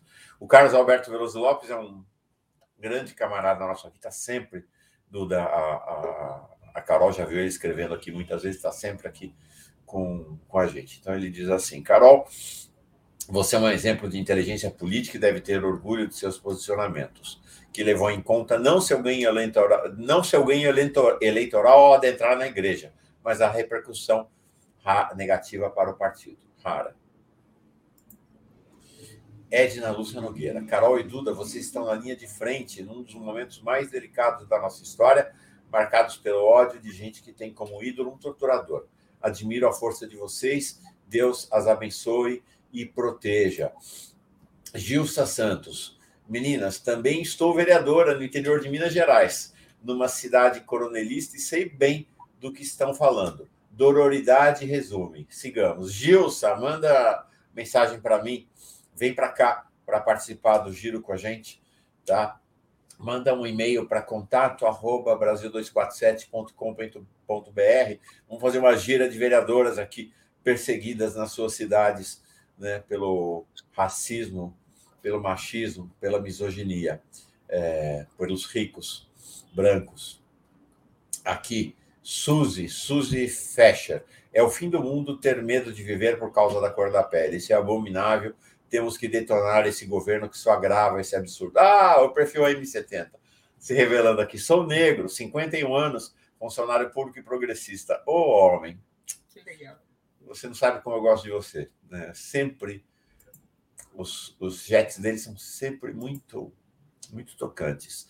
Dilson Nunes, outro, dá para ver aqui pela foto, homem negro, deve ser filho dele ali atrás é, ouvindo a Carol, não vejo a hora de chegar o dia da eleição para votar em mulheres pretas como a Carol e Lula nordestina, que veio de baixo. É, Luciane Cardoso, me envergonha por ser branca de esquerda progressista que re reproduziu críticas à luta de vocês, jovens pretas. Isso aí. Ney Gomes, eu também estou chorando. Chorar é ser forte, você é. Ele está falando para vocês duas, claro o Paulo Sérgio Cândido Félix. Carol, te admiro muito, força, tamo junto. Eu sei que todo mundo que está falando para Carol está falando para você também, Duda, porque você não tinha falado ainda, eu sei que é super estendido a você. Isabel Faria, aqui emocionado demais com esse relato da Carol. Força, mulheres maravilhosas, guerreiras de fibra. Recebam o meu abraço solidário. Resistência sempre. A Márcia Caçunga, sem palavras. Só lágrimas e muita solidariedade e repulsa, para não dizer ódio ao racismo e aos racistas. A Deise Azevedo, Carol, você não está sozinha. Quanto orgulho de você, da sua luta e do seu choro sincero. Tamo junta. Os Hudson Fonseca, Carol e Duda, receba meu beijo carinhoso, muito respeito por vocês. Muita gente manda. Ah, vocês tocam o coração de todo mundo. Agora, o importante é que o nosso coração esteja tocado, não apenas nesse momento, né? Que ele esteja tocado sempre, para que essa rede de proteção e essa rede de afeto esteja estendida ao redor dessas duas e todas as mulheres trans, gays, lésbicas que estão aí nas câmaras de vereadoras e vereadores do Brasil inteiro enfrentando a barra dessa luta. Quem mais fala aqui? É, eu acho que eu li todos os, os superchats que chegaram aqui. Deixa eu ver se chegou mais algum uh, recente, parece que sim. E aí a gente embarca os dois. É, o Fernando dizendo: sou branco e tenho vergonha. Toda a minha solidariedade a vocês.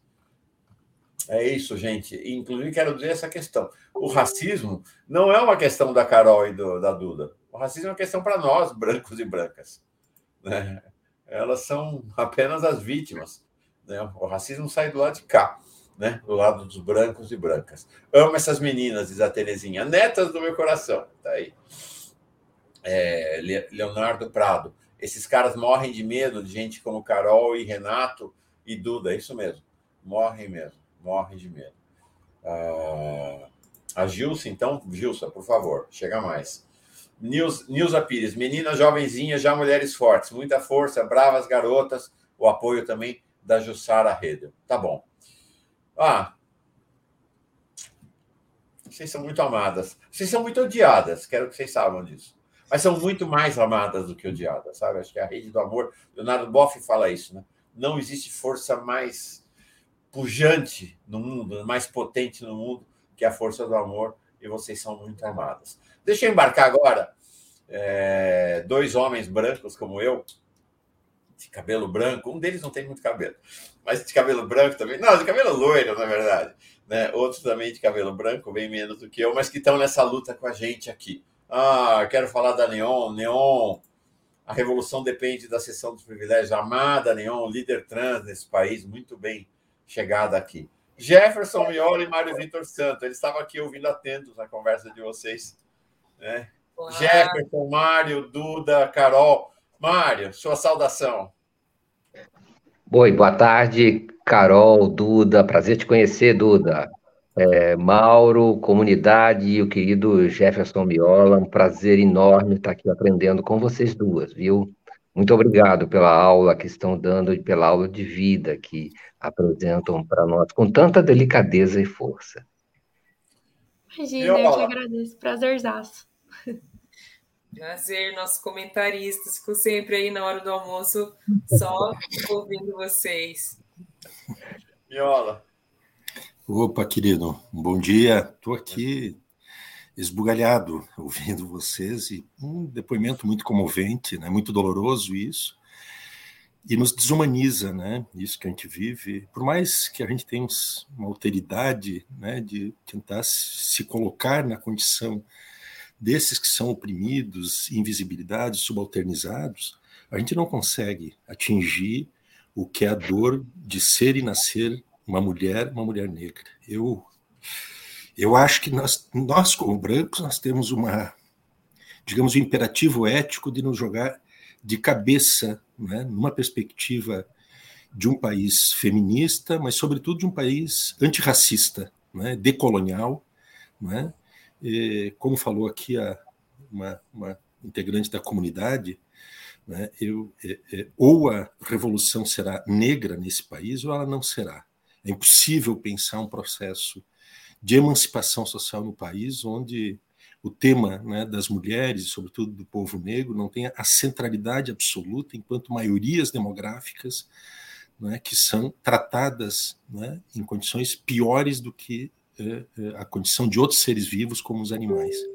Isso, para mim, é terrível, é desastroso, é profundamente doloroso, é dilacerante ouvir que a gente chega em século XXI ouvindo depoimentos como esses. É? de seres humanos, irmãos e irmãs nossas, né, submetidos a esse padrão de brutalidade, de selvageria e de violência. Isso não é um estatuto de humanidade, isso é uma, uma aberração inominável, não é? que e transformamos essa dor e essa comoção em, em luta, em resistência e irresignação a todo tempo e permanentemente contra toda a forma de injustiça, de racismo né, e de discriminação. Um beijo enorme para vocês e obrigado por nos humanizar e nos, e nos comover e nos chamar né, a cada vez mais se entregar a isso que para mim é um imperativo ético. É nós, homens brancos principalmente, nós temos que tirar o nosso corpo do caminho para que o povo negro e, e as mulheres negras, sobretudo, ocupem esses espaços de poder, de representação, né, de construção da política, de imaginação de um país diferente. Muito obrigado a vocês aqui. E, e, bom revelar isso, e bom que a gente tenha milhões e milhões juntos, abraçados com vocês, né, para superar essa barbárie né, do nosso cotidiano. Dan Freitas, vou, vou claro entregar para vocês se despedirem. O Dan Freitas diz assim: Duda, você é uma inspiração aqui para nós em São Paulo. Estamos com você. É... é o Dan tinha mandado o apoio dele já, o Ricardo Souza chega como novo membro. E quero dizer o seguinte: quem está assistindo aqui é a nossa Elenira Vilela, né? comentarista de toda segunda e é, é, âncora também, grande amiga, outro amor da vida. E ela já espertíssima já me mandou, Gilsa, a Gilsa que mandou, não sei se lembram né, do chat dela aqui, dizendo que é vereadora, mulher e que sofre também essas violências. Já me mandou o contato da Gilsa, já entendi. Ela é vereadora do PT também, de governador Valadares, em Minas Gerais Gilsa, vou escrever para você. Estou com o seu telefone aí, vou te mandar um zap para a gente agendar. Você vem aqui logo, logo também. É, Carol, suas despedidas por hoje. Por favor. Bom, primeiro eu quero dizer que foi um prazer te conhecer, Duda. A gente fez aqui uma catarse, não sabia quando o Mauro falou que ah, você vai conhecer uma pessoa nova hoje. Eu falei, ah, que legal. Mas não sabia que seria tão bom. Muito prazer em te conhecer. Força é, acione todas as redes de proteção que tiverem ao teu alcance, medidas jurídicas, peça socorro para o partido, não fique sozinha. É, muito obrigada, Mauro, por mais esse giro, por mais esse momento, por mais esse espaço sempre maravilhoso poder estar aqui, poder falar das coisas que a gente tem vivido, da política que a gente constrói e, e almeja. Mário, Jeff, continuo ouvindo vocês, vou ficar aqui ouvindo vocês. Muito obrigada também por sempre nos presentearem com as suas análises de conjuntura e comentários políticos que são tão importantes para nós. Agradeço também todas as pessoas que nos acompanham, que acompanham o, o nosso trabalho também fora daqui, que estão ali é, acompanhando aqui também. E nos vemos em breve. Legal. Na próxima quinta, próximo é giro. Valeu, vamos dizer sempre. Bom, Aviso já que no bastidor aqui eu vou passar o seu telefone para Duda e vou passar o seu Duda para Carol, tá bom? Já boto as duas em contato aqui para as conversas nos bastidores. Duda, sou despedida por hoje. Ah, muito obrigada, Mauro. Gente, é um grande prazer conhecer vocês, assim, de verdade. É, eu saio daqui com meu coração quentinho. Sinto que tô passando por um momento muito difícil. O duro é que a gente sempre tá passando por um momento difícil, né, Carol?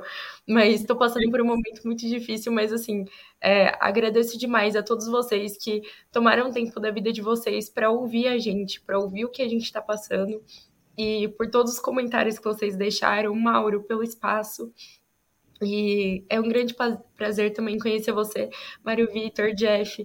É, em especial você, Carol. Me identifico muito com você. Eu até falei para o Mauro que eu já acompanhava a sua luta e fico mais feliz ainda de poder ter conversado com você. É, sinto que te admiro mais. Ah, vamos ficar em contato. Vamos é pedir para o Mauro mandar o contato aí. Vou mandar, vou mandar. Já daqui, assim que acabar o programa, eu mando. É, Duda, Carol, nossas vereadoras, um beijo nas duas. Fiquem aqui com nosso nosso afeto. Tchau. Valeu. Tchau. Tchau. Gente. Não, nossa, demais isso aqui.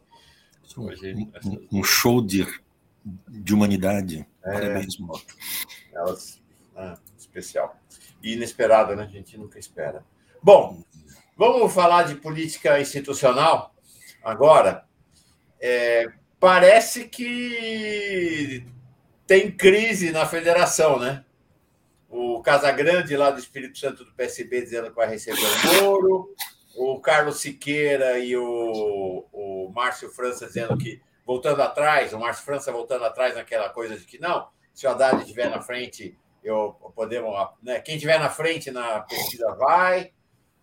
Mas, assim, queria análise de vocês para essa crise, mas levando em conta que a urgência de fechar a federação é, foi adiada, né? Era para ser março. Né? Essa, essa crise toda está surgindo também no momento de em que o TSE esticou para maio o prazo para fechar as federações. Vocês acham, e começo contigo, Mário, que de fato há uma crise na possibilidade de construção da federação PT-PSB, da aliança PT-PSB, ou como o prazo esticou, todo mundo está botando suas fichas na mesa de novo para arrancar o melhor pedaço na hora de compor? Bom, primeiro, Mauro e Miola, é, um dos problemas da federação do PT com o PSB é a ideia de que para o PSB aderir à federação ele tem que rachar.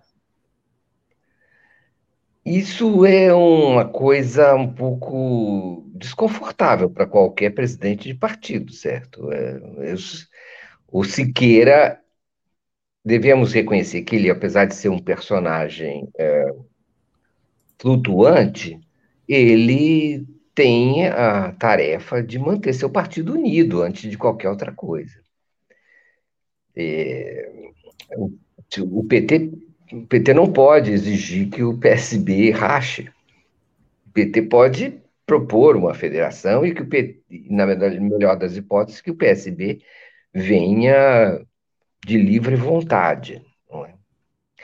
É, essa é a minha impressão, olhando a lógica. Então, o Siqueira é, é, talvez não queira mesmo a federação por essa razão. O PT terá que aceitar. Isso não, isso não significa que não pode haver e não haverá apoio do PSB à candidatura Lula, não é?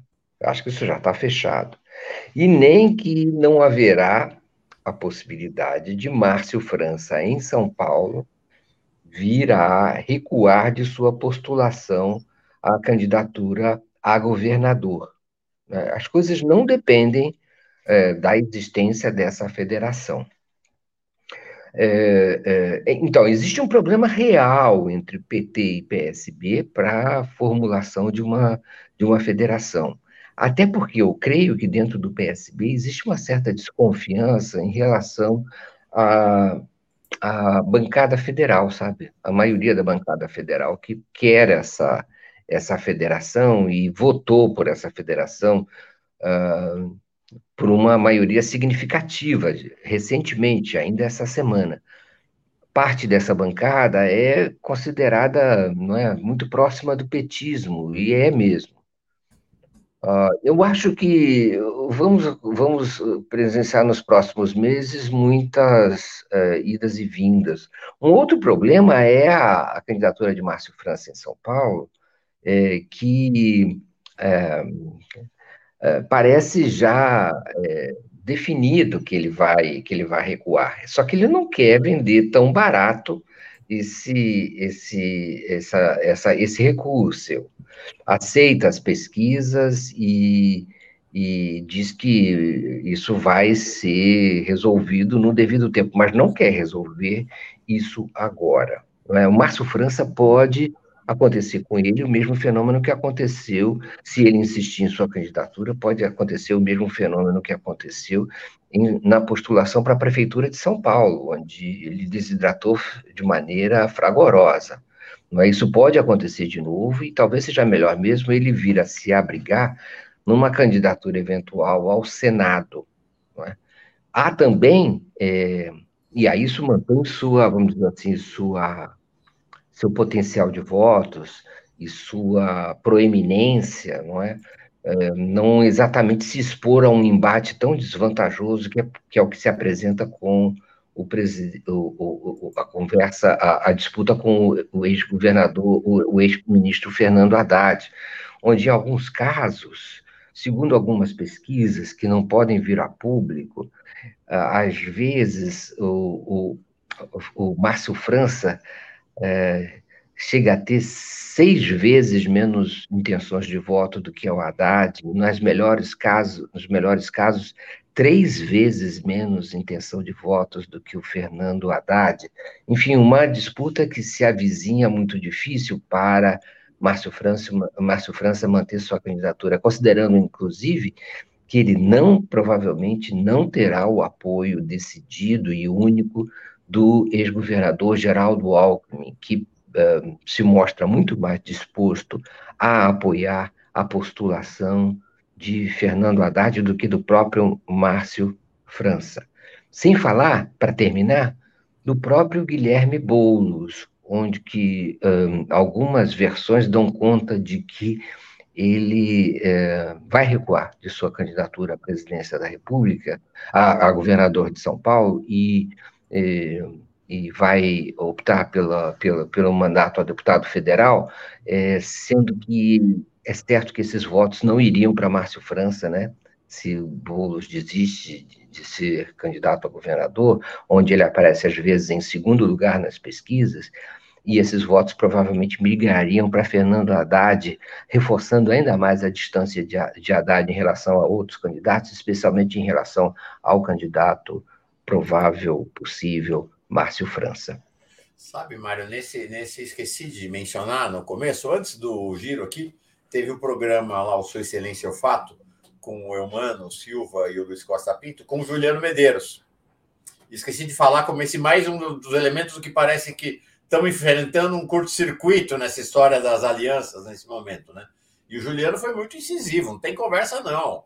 Boulos é candidato em São Paulo, é governador, não tem disso, nós essa coisa do Alckmin não dá, foi bem, bem incisivo né, nesse momento. Uh, e, de fato, parece que está num momento assim, de curtos circuitos, não é? é? Vários acontecendo. Você faz menção a essa questão do caráter. Os partidos brasileiros são todos frentes, tá? Não existe partido que não seja frente, né? O PSB também é uma frente, como o PSOL é uma frente, como o PT é uma frente, com as suas alas. Todos os partidos no mundo são frentes, na verdade, né? Sempre. E o você que fala aí do Sul, Jefferson, o Paulo Pimenta sempre diz, ó, o PSB aqui do Sul é um, do, um dos mais à direita do Brasil. Né? Eles estão dentro do governo do, do como é que é teu governador aí? Eduardo Leite. governador não, dos gaúchos, né? Hã? Eduardo Leite.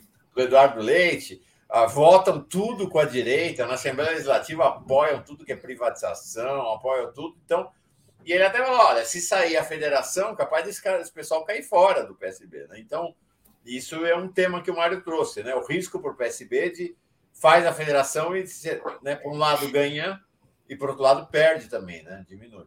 Cenário complicado, né, Miola? Nesse momento. Yeah. Eu, primeiro, assim, a federação, eu, do meu ponto de vista, ela é um invento, invento, invento da lei eleitoral eh, que deve ser saudada, né? porque ela tem alguns efeitos de médio e longo prazo que são muito benéficos à democracia e ao sistema político. Né? Primeiro, porque ele propicia que haja uma redução desta fauna de partidos políticos, que na verdade são negócios que circulam no Congresso Nacional. É inadmissível um Congresso de um país que tenha mais de 30 partidos com assentos. Né?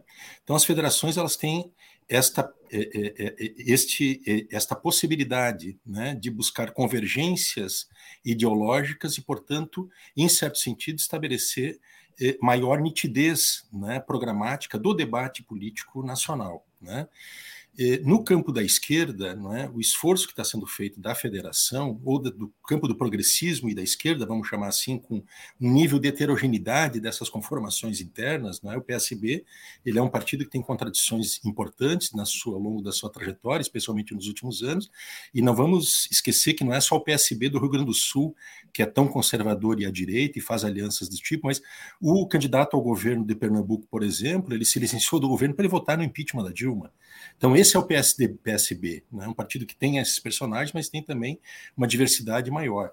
E essa federação que está sendo tentada, é, com essas características, que tem esse desenho multilateral, PT, PCdoB, PSB e PV, lamentavelmente não evolui um entendimento com o PSOL, que para mim seria chave esse esforço de ter o PSOL junto. Ela é uma relação multilateral, mas ela está pendente de uma discussão bilateral, praticamente, entre o PSB e o PT. Né?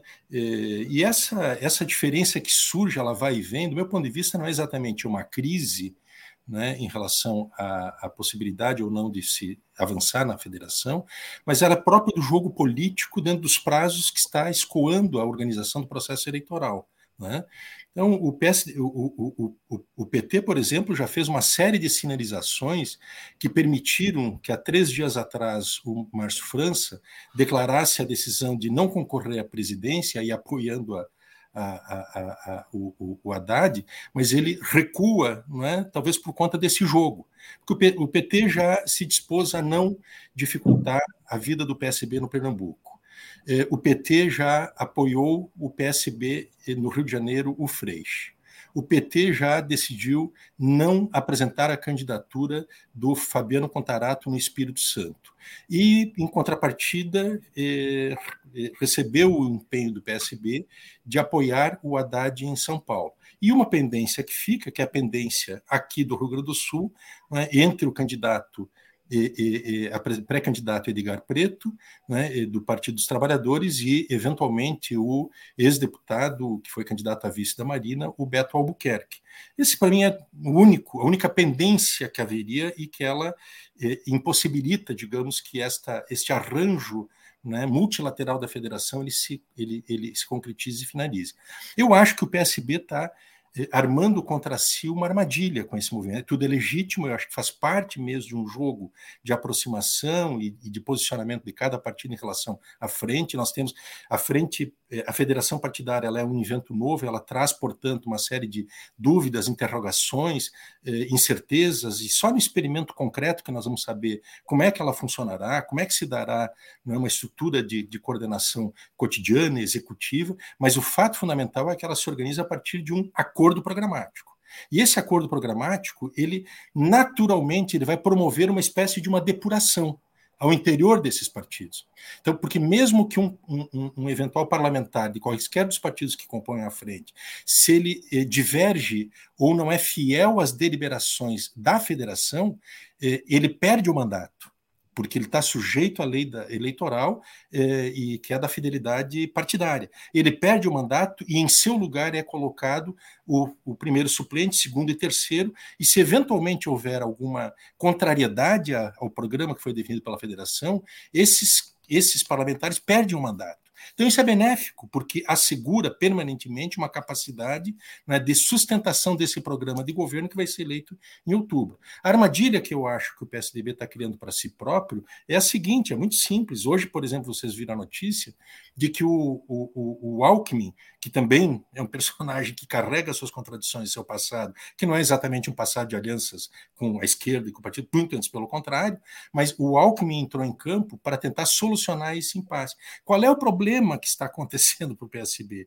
É que, eh, diante de uma situação que está posta, de uma de, uma, de uma inviabilidade praticamente irreversível de qualquer alternativa anti-Lula, mais além do Bolsonaro, está havendo uma corrida ao tesouro. Há uma convergência, o próprio Kassab já declarou a possibilidade de apoiar Lula no primeiro turno. Então, vocês imaginam o risco do PSB de que, nesta indefinição do partido, o Kassab decida eh, ou faça um gesto e ele atrai o, o, o, Alckmin para o PSD e o Alckmin sai vice do Lula pelo PSD. E, sim, eu posso até discordar dessa amplitude que foi desenhada, e o Lula já declarou qual é a amplitude que ele pretende, não só para vencer a eleição, mas para ganhar. Posso até discordar disso, mas o que eu também deduzi das posições do Lula, das opiniões que ele tem expressado, é que ele teria um, um enorme desejo do que o PSD estivesse junto na aliança, e mais do que isso, eu acho que no íntimo, talvez ele até prefira que o Alckmin seja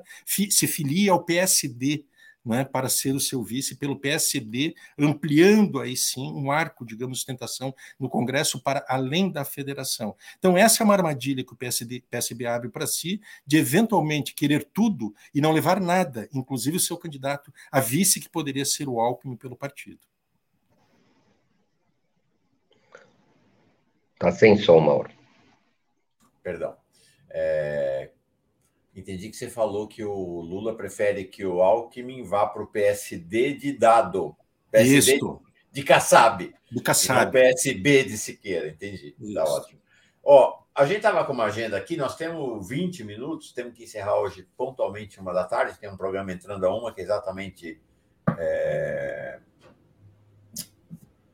Leonardo Atushi com Pepe Escobar para falar aí desse novo cenário, né, a partir dessa declaração, dessa nota bombástica assinada por China e Rússia, decretando o início de um novo tempo global, né, do multilateralismo, realmente uma bomba, né, na semana passada, bomba positiva para o mundo, mas por falar em bomba, chegou uma bomba que agora que eu vou querer ouvi-lo sobre ela, tá? Já vou colocar. Antes, só ler uh, o superchat. A Leila Matos. Federação com o PSB é uma cilada.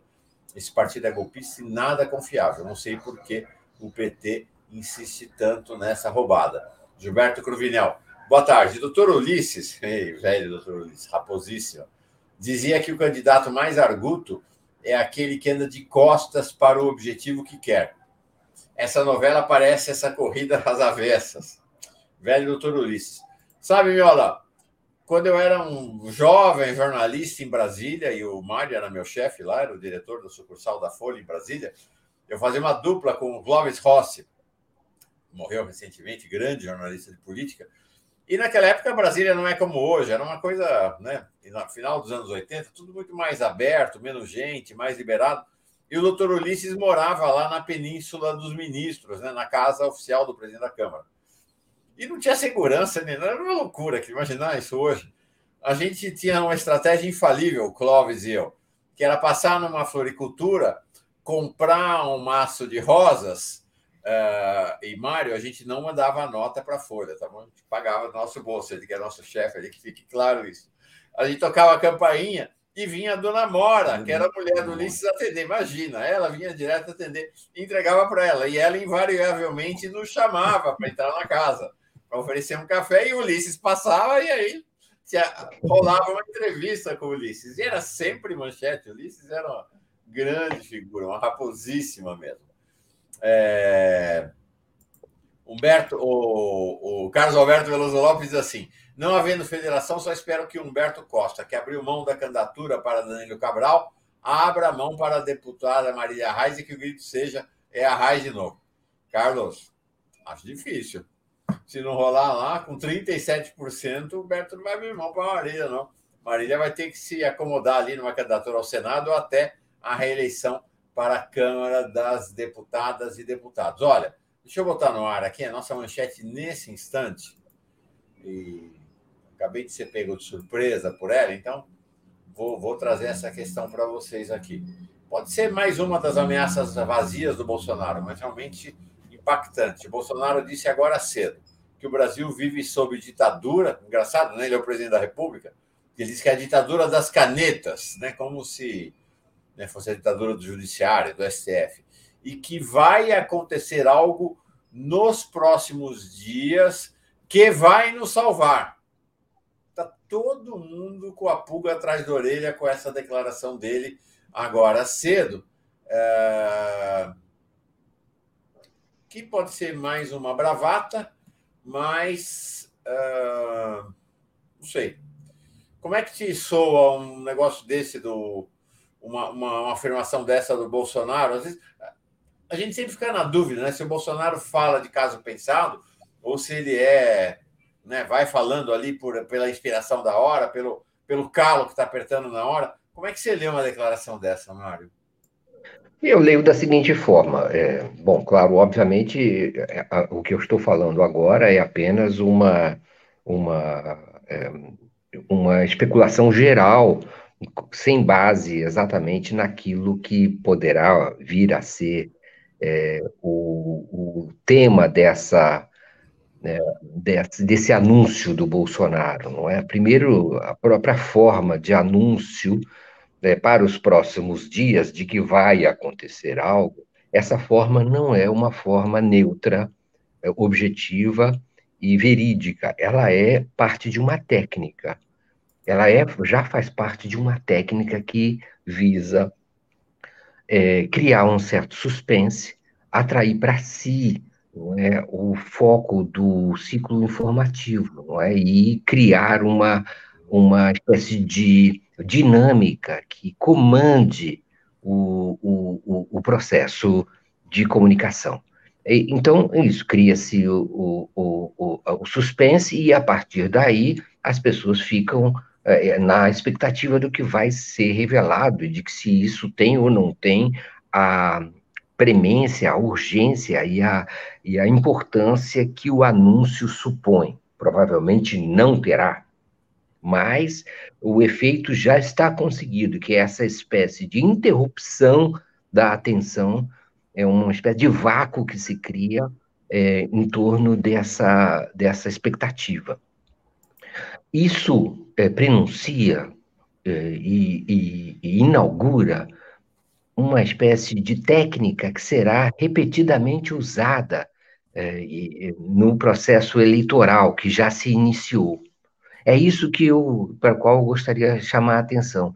Já está em andamento uma sequência de ações que visa justamente criar e aquecer tanto a base bolsonarista como paralisar o processo político dos adversários é, do, do presidente Bolsonaro. Isso será, essa será uma técnica aplicada de forma cada vez mais intensa ao longo do, do processo eleitoral. É algo planejado, já é, podemos dizer, já está no calendário eleitoral que essas ações vão se repetir. Não são ações inócuas, ao contrário, são altamente perigosas e para as quais devemos estar sempre atentos, porque Uh, nós já estamos vendo o início de uma campanha de fake news, de falsidades, de falsos uh, alertas e de falsas uh, expectativas criadas em sequência.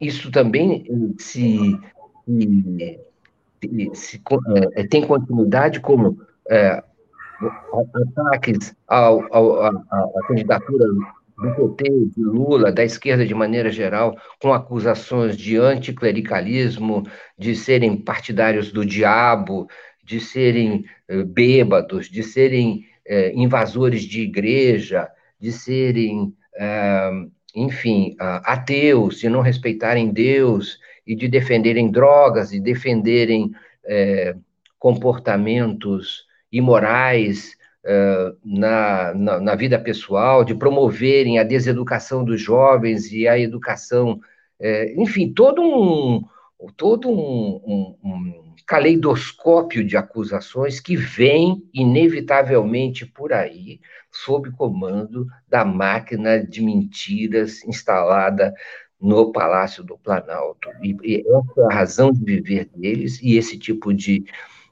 anúncio uh, faz parte é, também de dominar, de tentar dominar o processo de comunicação, não só e nem principalmente o processo de comunicação pelos grandes meios de comunicação, mas aquele que flui pelos, pelas redes sociais, pelas redes de WhatsApp, pelas redes de Telegram e que é, vai ser mobilizado no sentido de faz, tentar fazer virar o jogo eleitoral por aí. E não podemos subestimar isso interessante isso que você traz, né, Mário? Porque. E aí te passo, Miola. O que você está dizendo para nós é o seguinte: nunca é bravata, estrito senso. Nunca é só palavras. Por quê? Porque as palavras em si mesmas têm poder. É, mesmo que seja, entre aspas, só palavra, esta palavra cria em si mesmo um fato político. Então, nunca, em certo sentido, nunca é bravata vai acontecer algo ou não vai? A rigor, tanto faz em certo sentido, porque o que importa é que ele já criou o clima, né? O suspense está criado, né? Ele já criou, o fato político já está criado nessa fala dele. Acho bem interessante o que você traz, Mário, né? Nunca é bravata no sentido de que, ah, deixa para lá. Não, criou o fato, vai reproduzir nas redes, vai bombar, vai criar opinião, enfim, tem uma dinâmica política que entra em, em cena, né? que se coloca. Achei bem interessante essa tua fala. Miola, queria te ouvir. Você é alguém que está sempre. É, não é exatamente ascultando, mas você está sempre observando esse submundo que opera aí entre a área de informações, os militares, a retórica bolsonarista. Então, eu queria ver tua leitura para essa fala do Bolsonaro agora. Eu, eu, eu concordo inteiramente com a, com, a, com a, análise que faz o, o Vitor. Né? Primeiro, tem método nisso que está sendo feito, né? esta permanente construção de um país sobressaltado é parte dessa estratégia, né? seja ela é, para criar uma crise, suposta crise institucional, que na verdade é um caos planejado.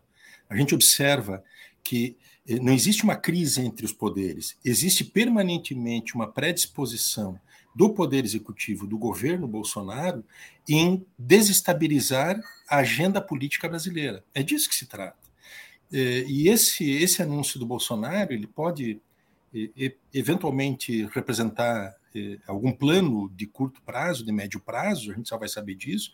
Agora, ele se presta exatamente isso. Nós vemos um período que eu chamaria assim de uma espécie de uma hibridização da política, né, que mescla elementos da realidade com elementos distópicos. Então a gente nunca tem uma certeza de que lado as coisas vão ou o que exatamente eles querem dizer. Eu acho que tem assim uma grande incerteza, não é, de qual é o, o, a predisposição que tem eh, o Bolsonaro, o poder oculto que o que o mantém, o preserva e que o instiga e o atiça, que são os militares, essa cúpula militar ultrapartidarizada, que teve uma atitude em relação àquele convite dos, do, do Moraes e do Faquim, é uma, é, uma, é, é uma afronta que eles fizeram, a presença deles naquela audiência com o Bolsonaro. Então, isso é uma incógnita que a gente vive, o que, que eles vão fazer. Agora, eu acho, para mim, o, o Bolsonaro, sim ou sim, ele tem que fazer o que ele faz. Para o projeto dele, que é um projeto que já está derrotado eleitoralmente, não tem viabilidade, e, portanto, ele compromete a continuidade do projeto de poder dos militares, ele já está pensando no pós-outubro. Mas ele pensa no pós-outubro de um país em convulsão, ele pensa em deixar preparado uma série de, de, de, de, de armadilhas para o futuro governo, e ele já entra dentro no próximo período de governo, trazendo enormes dificuldades. Essas sinalizações que ele faz, por exemplo, de conceder aumento às forças policiais e não ao conjunto do funcionalismo, ele, em certo sentido, vai criando esse ambiente de hostilidade futura que esses setores vão ter em relação ao governo Lula que vai tomar posse em 1 de janeiro. Então eu acho que o Bolsonaro ele age quando age assim, que é na verdade um investimento de quem já foi derrotado ou será derrotado na eleição de outubro e ele já busca fazer eh, uma série de iniciativas que fidelizem essa malta fascista não é, ruidosa, não é, que não tem compromisso com a democracia e com seus militares, ele fideliza essa. Pode observar que ele, ele não tem um, um diálogo com o país inteiro ele só se comunica com esse segmento muito específico de cerca de 20% que aprecia o que ele diz, que se identifica com esses valores dantescos que ele defende não é? e que aplaudem ele. E é esse exatamente que ele quer fidelizar para se constituir, a partir de 1 de janeiro de 2013, como uma força não é? que vai catalisar uma oposição da direita e da extrema brasileira em relação ao futuro governo Lula. Esse é um pouco assim que eu estou vendo. Não quero aqui dizer que a gente tem que se descuidar e tal, mas eu concordo inteiramente. O, o, o, o Mário mata charada.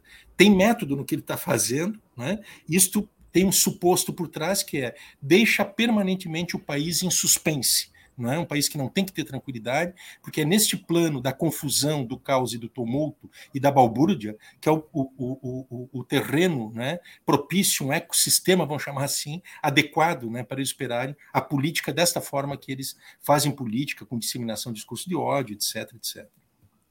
Acho que muito legal. Acho que você traz uma questão interessante, Miola, que é, também nova, não é nova, mas acho que um ângulo interessante e novo. Né? Primeiro que assim, acho que ele fala para todo o país, sabe, Miola? Mas assim, ele dialoga com essa base e para o resto do país ele adverte, né? É uma fala de advertência, né? De ameaça, né? Mas agora você traz uma questão nova que é assim: tem como o Mário assinalou o jogo político eleitoral em curso, óbvio. Mas não é só o jogo político eleitoral que está sendo jogado agora. Vou dar uma notícia para vocês que está contida na fala do Miola, gente. O Bolsonaro não vai morrer depois que perder a eleição. Depois que perder a eleição, o Bolsonaro vai ser o líder da oposição ao governo Lula. Então ele também já. Vocês imaginam o que, que é ele na oposição fazendo uma fala dessa? Ó, vai acontecer alguma coisa, ó. Essa ditadura do Lula vai acabar. Tem algo acontecendo. Vocês imaginam o grau de tensionamento recorrente que ele, como líder da oposição, vai criar no país durante o governo Lula. Pode se preparar, vai ser uma guerra esse governo Lula. Né? Lula sabe disso. Né? Ele vai enfrentar uma grande guerra. Temos seis minutos que eu preciso entregar, gente. É, Leonardo Atush, que está entrando às 13 horas, não posso atrasar mesmo. É, temos seis minutos. Vou te entregar, Mário, para fazer uma despedida. E aí uhum. o Viola fala um tchau agora em cinco minutinhos, por favor. Tá. Eu acho que foi muito bom você ter trazido essa manchete do, do 247 de agora, com essa novidade do Bolsonaro fazendo esse tipo de é, declaração, anúncio. Uma coisa interessante a notar é que é, a retórica impressa nesse tipo de, de anúncio, se eu não me engano, se eu li direito, ele disse o seguinte: vivemos sob uma ditadura. O Brasil vive sob uma ditadura e vai acontecer algo que vai nos salvar. É, bom, primeiro o seguinte, que eu saiba, o Brasil vive sob o governo Bolsonaro. O governo Bolsonaro é uma ditadura, é isso? É, como é que o governo Bolsonaro se inclui num regime ditatorial?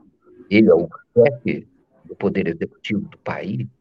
É, assim, sendo que ele é responsável pela também é responsável pela, digamos assim, pela saúde política do país, estando na chefia do Poder Executivo. Quer dizer, ele se inclui como responsável por, pela, pela existência de uma ditadura, ah, ou ele está de fora?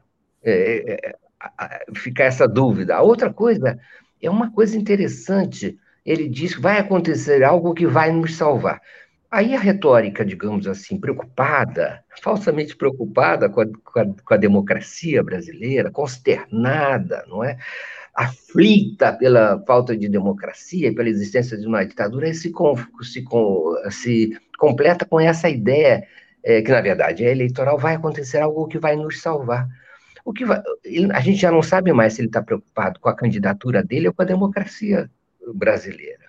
E o que, se ele vai, o que vai nos salvar, vai nos salvar a democracia brasileira ou vai salvar a, candidatura Bolsonaro? É, porque encontra-se então a candidatura Bolsonaro ameaçada de, de, de, de, se perder, de ser derrotada, a ponto de necessitar algo que vai nos salvar?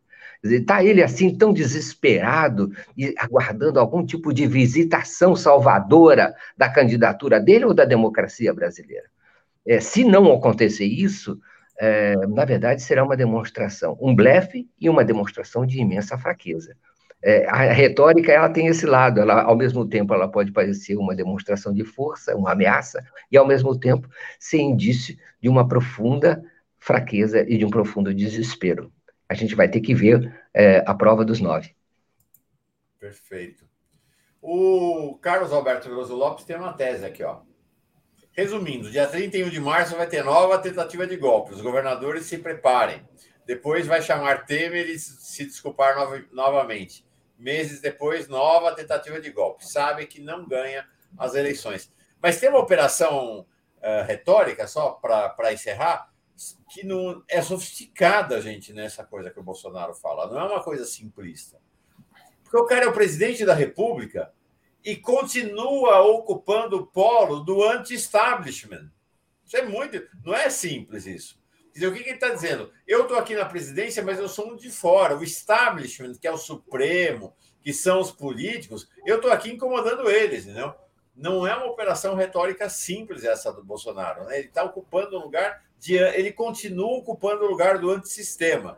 Do ponto de vista eleitoral, amanhã a gente conversa com o Marcos Coimbra aqui, acho que é uma retórica é, ineficaz nesse momento, porque o povo está querendo uh, segurança nesse momento, não está querendo afrontar o sistema, está querendo segurança. Então esse discurso não cabe. Mas como retórica para uma oposição aguda ao governo Lula, é, pode ser bem eficiente, né? Pode ser realmente bem eficiente. Adelma, o que, o que vai nos salvar é Lula 2022. Viva 42 anos do PT. Miola, um minuto para encerrar o programa, por favor. Um minuto. Uhum. para não te deixar é, mal com a... eleitoral, um minuto para a tréplica. Para não te deixar mal com a chefia da firma, né? não, é muito rapidamente, tá? Eu, eu acho que é, que é, que é exatamente isso. Assim, o, o, o, o Bolsonaro ele, ele tem um tamanho considerável no país. Ele é a, a principal alternativa do establishment é, anti-Lula. Ele tem 20 por poucos por cento. Então ele vai, ele é, o, ele é o, o, o cara que tem as credenciais para liderar, na forma deles, a, a, a, oposição selvagem que terá o ano que vem. E finalmente eu acho que tem três datas marcantes nesse ano, que é o 31 de março, 19 de abril, que é o dia do Exército, e 25 de agosto, que é o dia do soldado, e são datas, né, efemérides, vamos chamar assim, muito propícias para eles fazerem isso que eles fizeram. Assim como o Bolsonaro fez em 7 de setembro do ano passado, um balão de ensaio não é, do que seria o Capitólio de Brasília, eu acho que nessa essas três datas, né, ele poderá repetir essa dose outra vez. Eu acho, e finalizo, não é, que há uma mudança qualitativa das condições de que esses movimentos possam ter um desfecho em favor das pretensões dos militares da cúpula militar. Não é? Nós temos uma conjuntura hoje que não é mais favorável como era a eles há um ano e meio, dois anos atrás. E, portanto, não é? isso, digamos assim, nos dá uma relativa tranquilidade. Não que não no sentido de que eles vão deixar de fazer, mas que eles não conseguirão fazer aquilo que estava planejado originalmente fazer, que era continuar né, destruindo o país a partir do ano que vem. Bom, de surpresa, acabamos, acabou virando a nossa pauta, mas achei que foi muito legal essa segunda parte aqui, muito.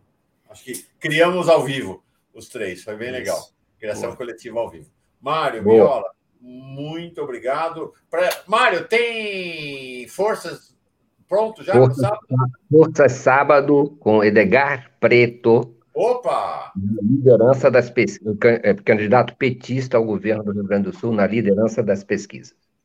Gauchada em peso aqui, Miola. É legal. tudo bem. Vê, vê, se insere o Rio Grande do Sul no Brasil, né? É isso aí. Valeu. Obrigado, gente querida. Amanhã a gente volta aqui com mais um Giro das Onze. Valeu. Valeu. Tchau.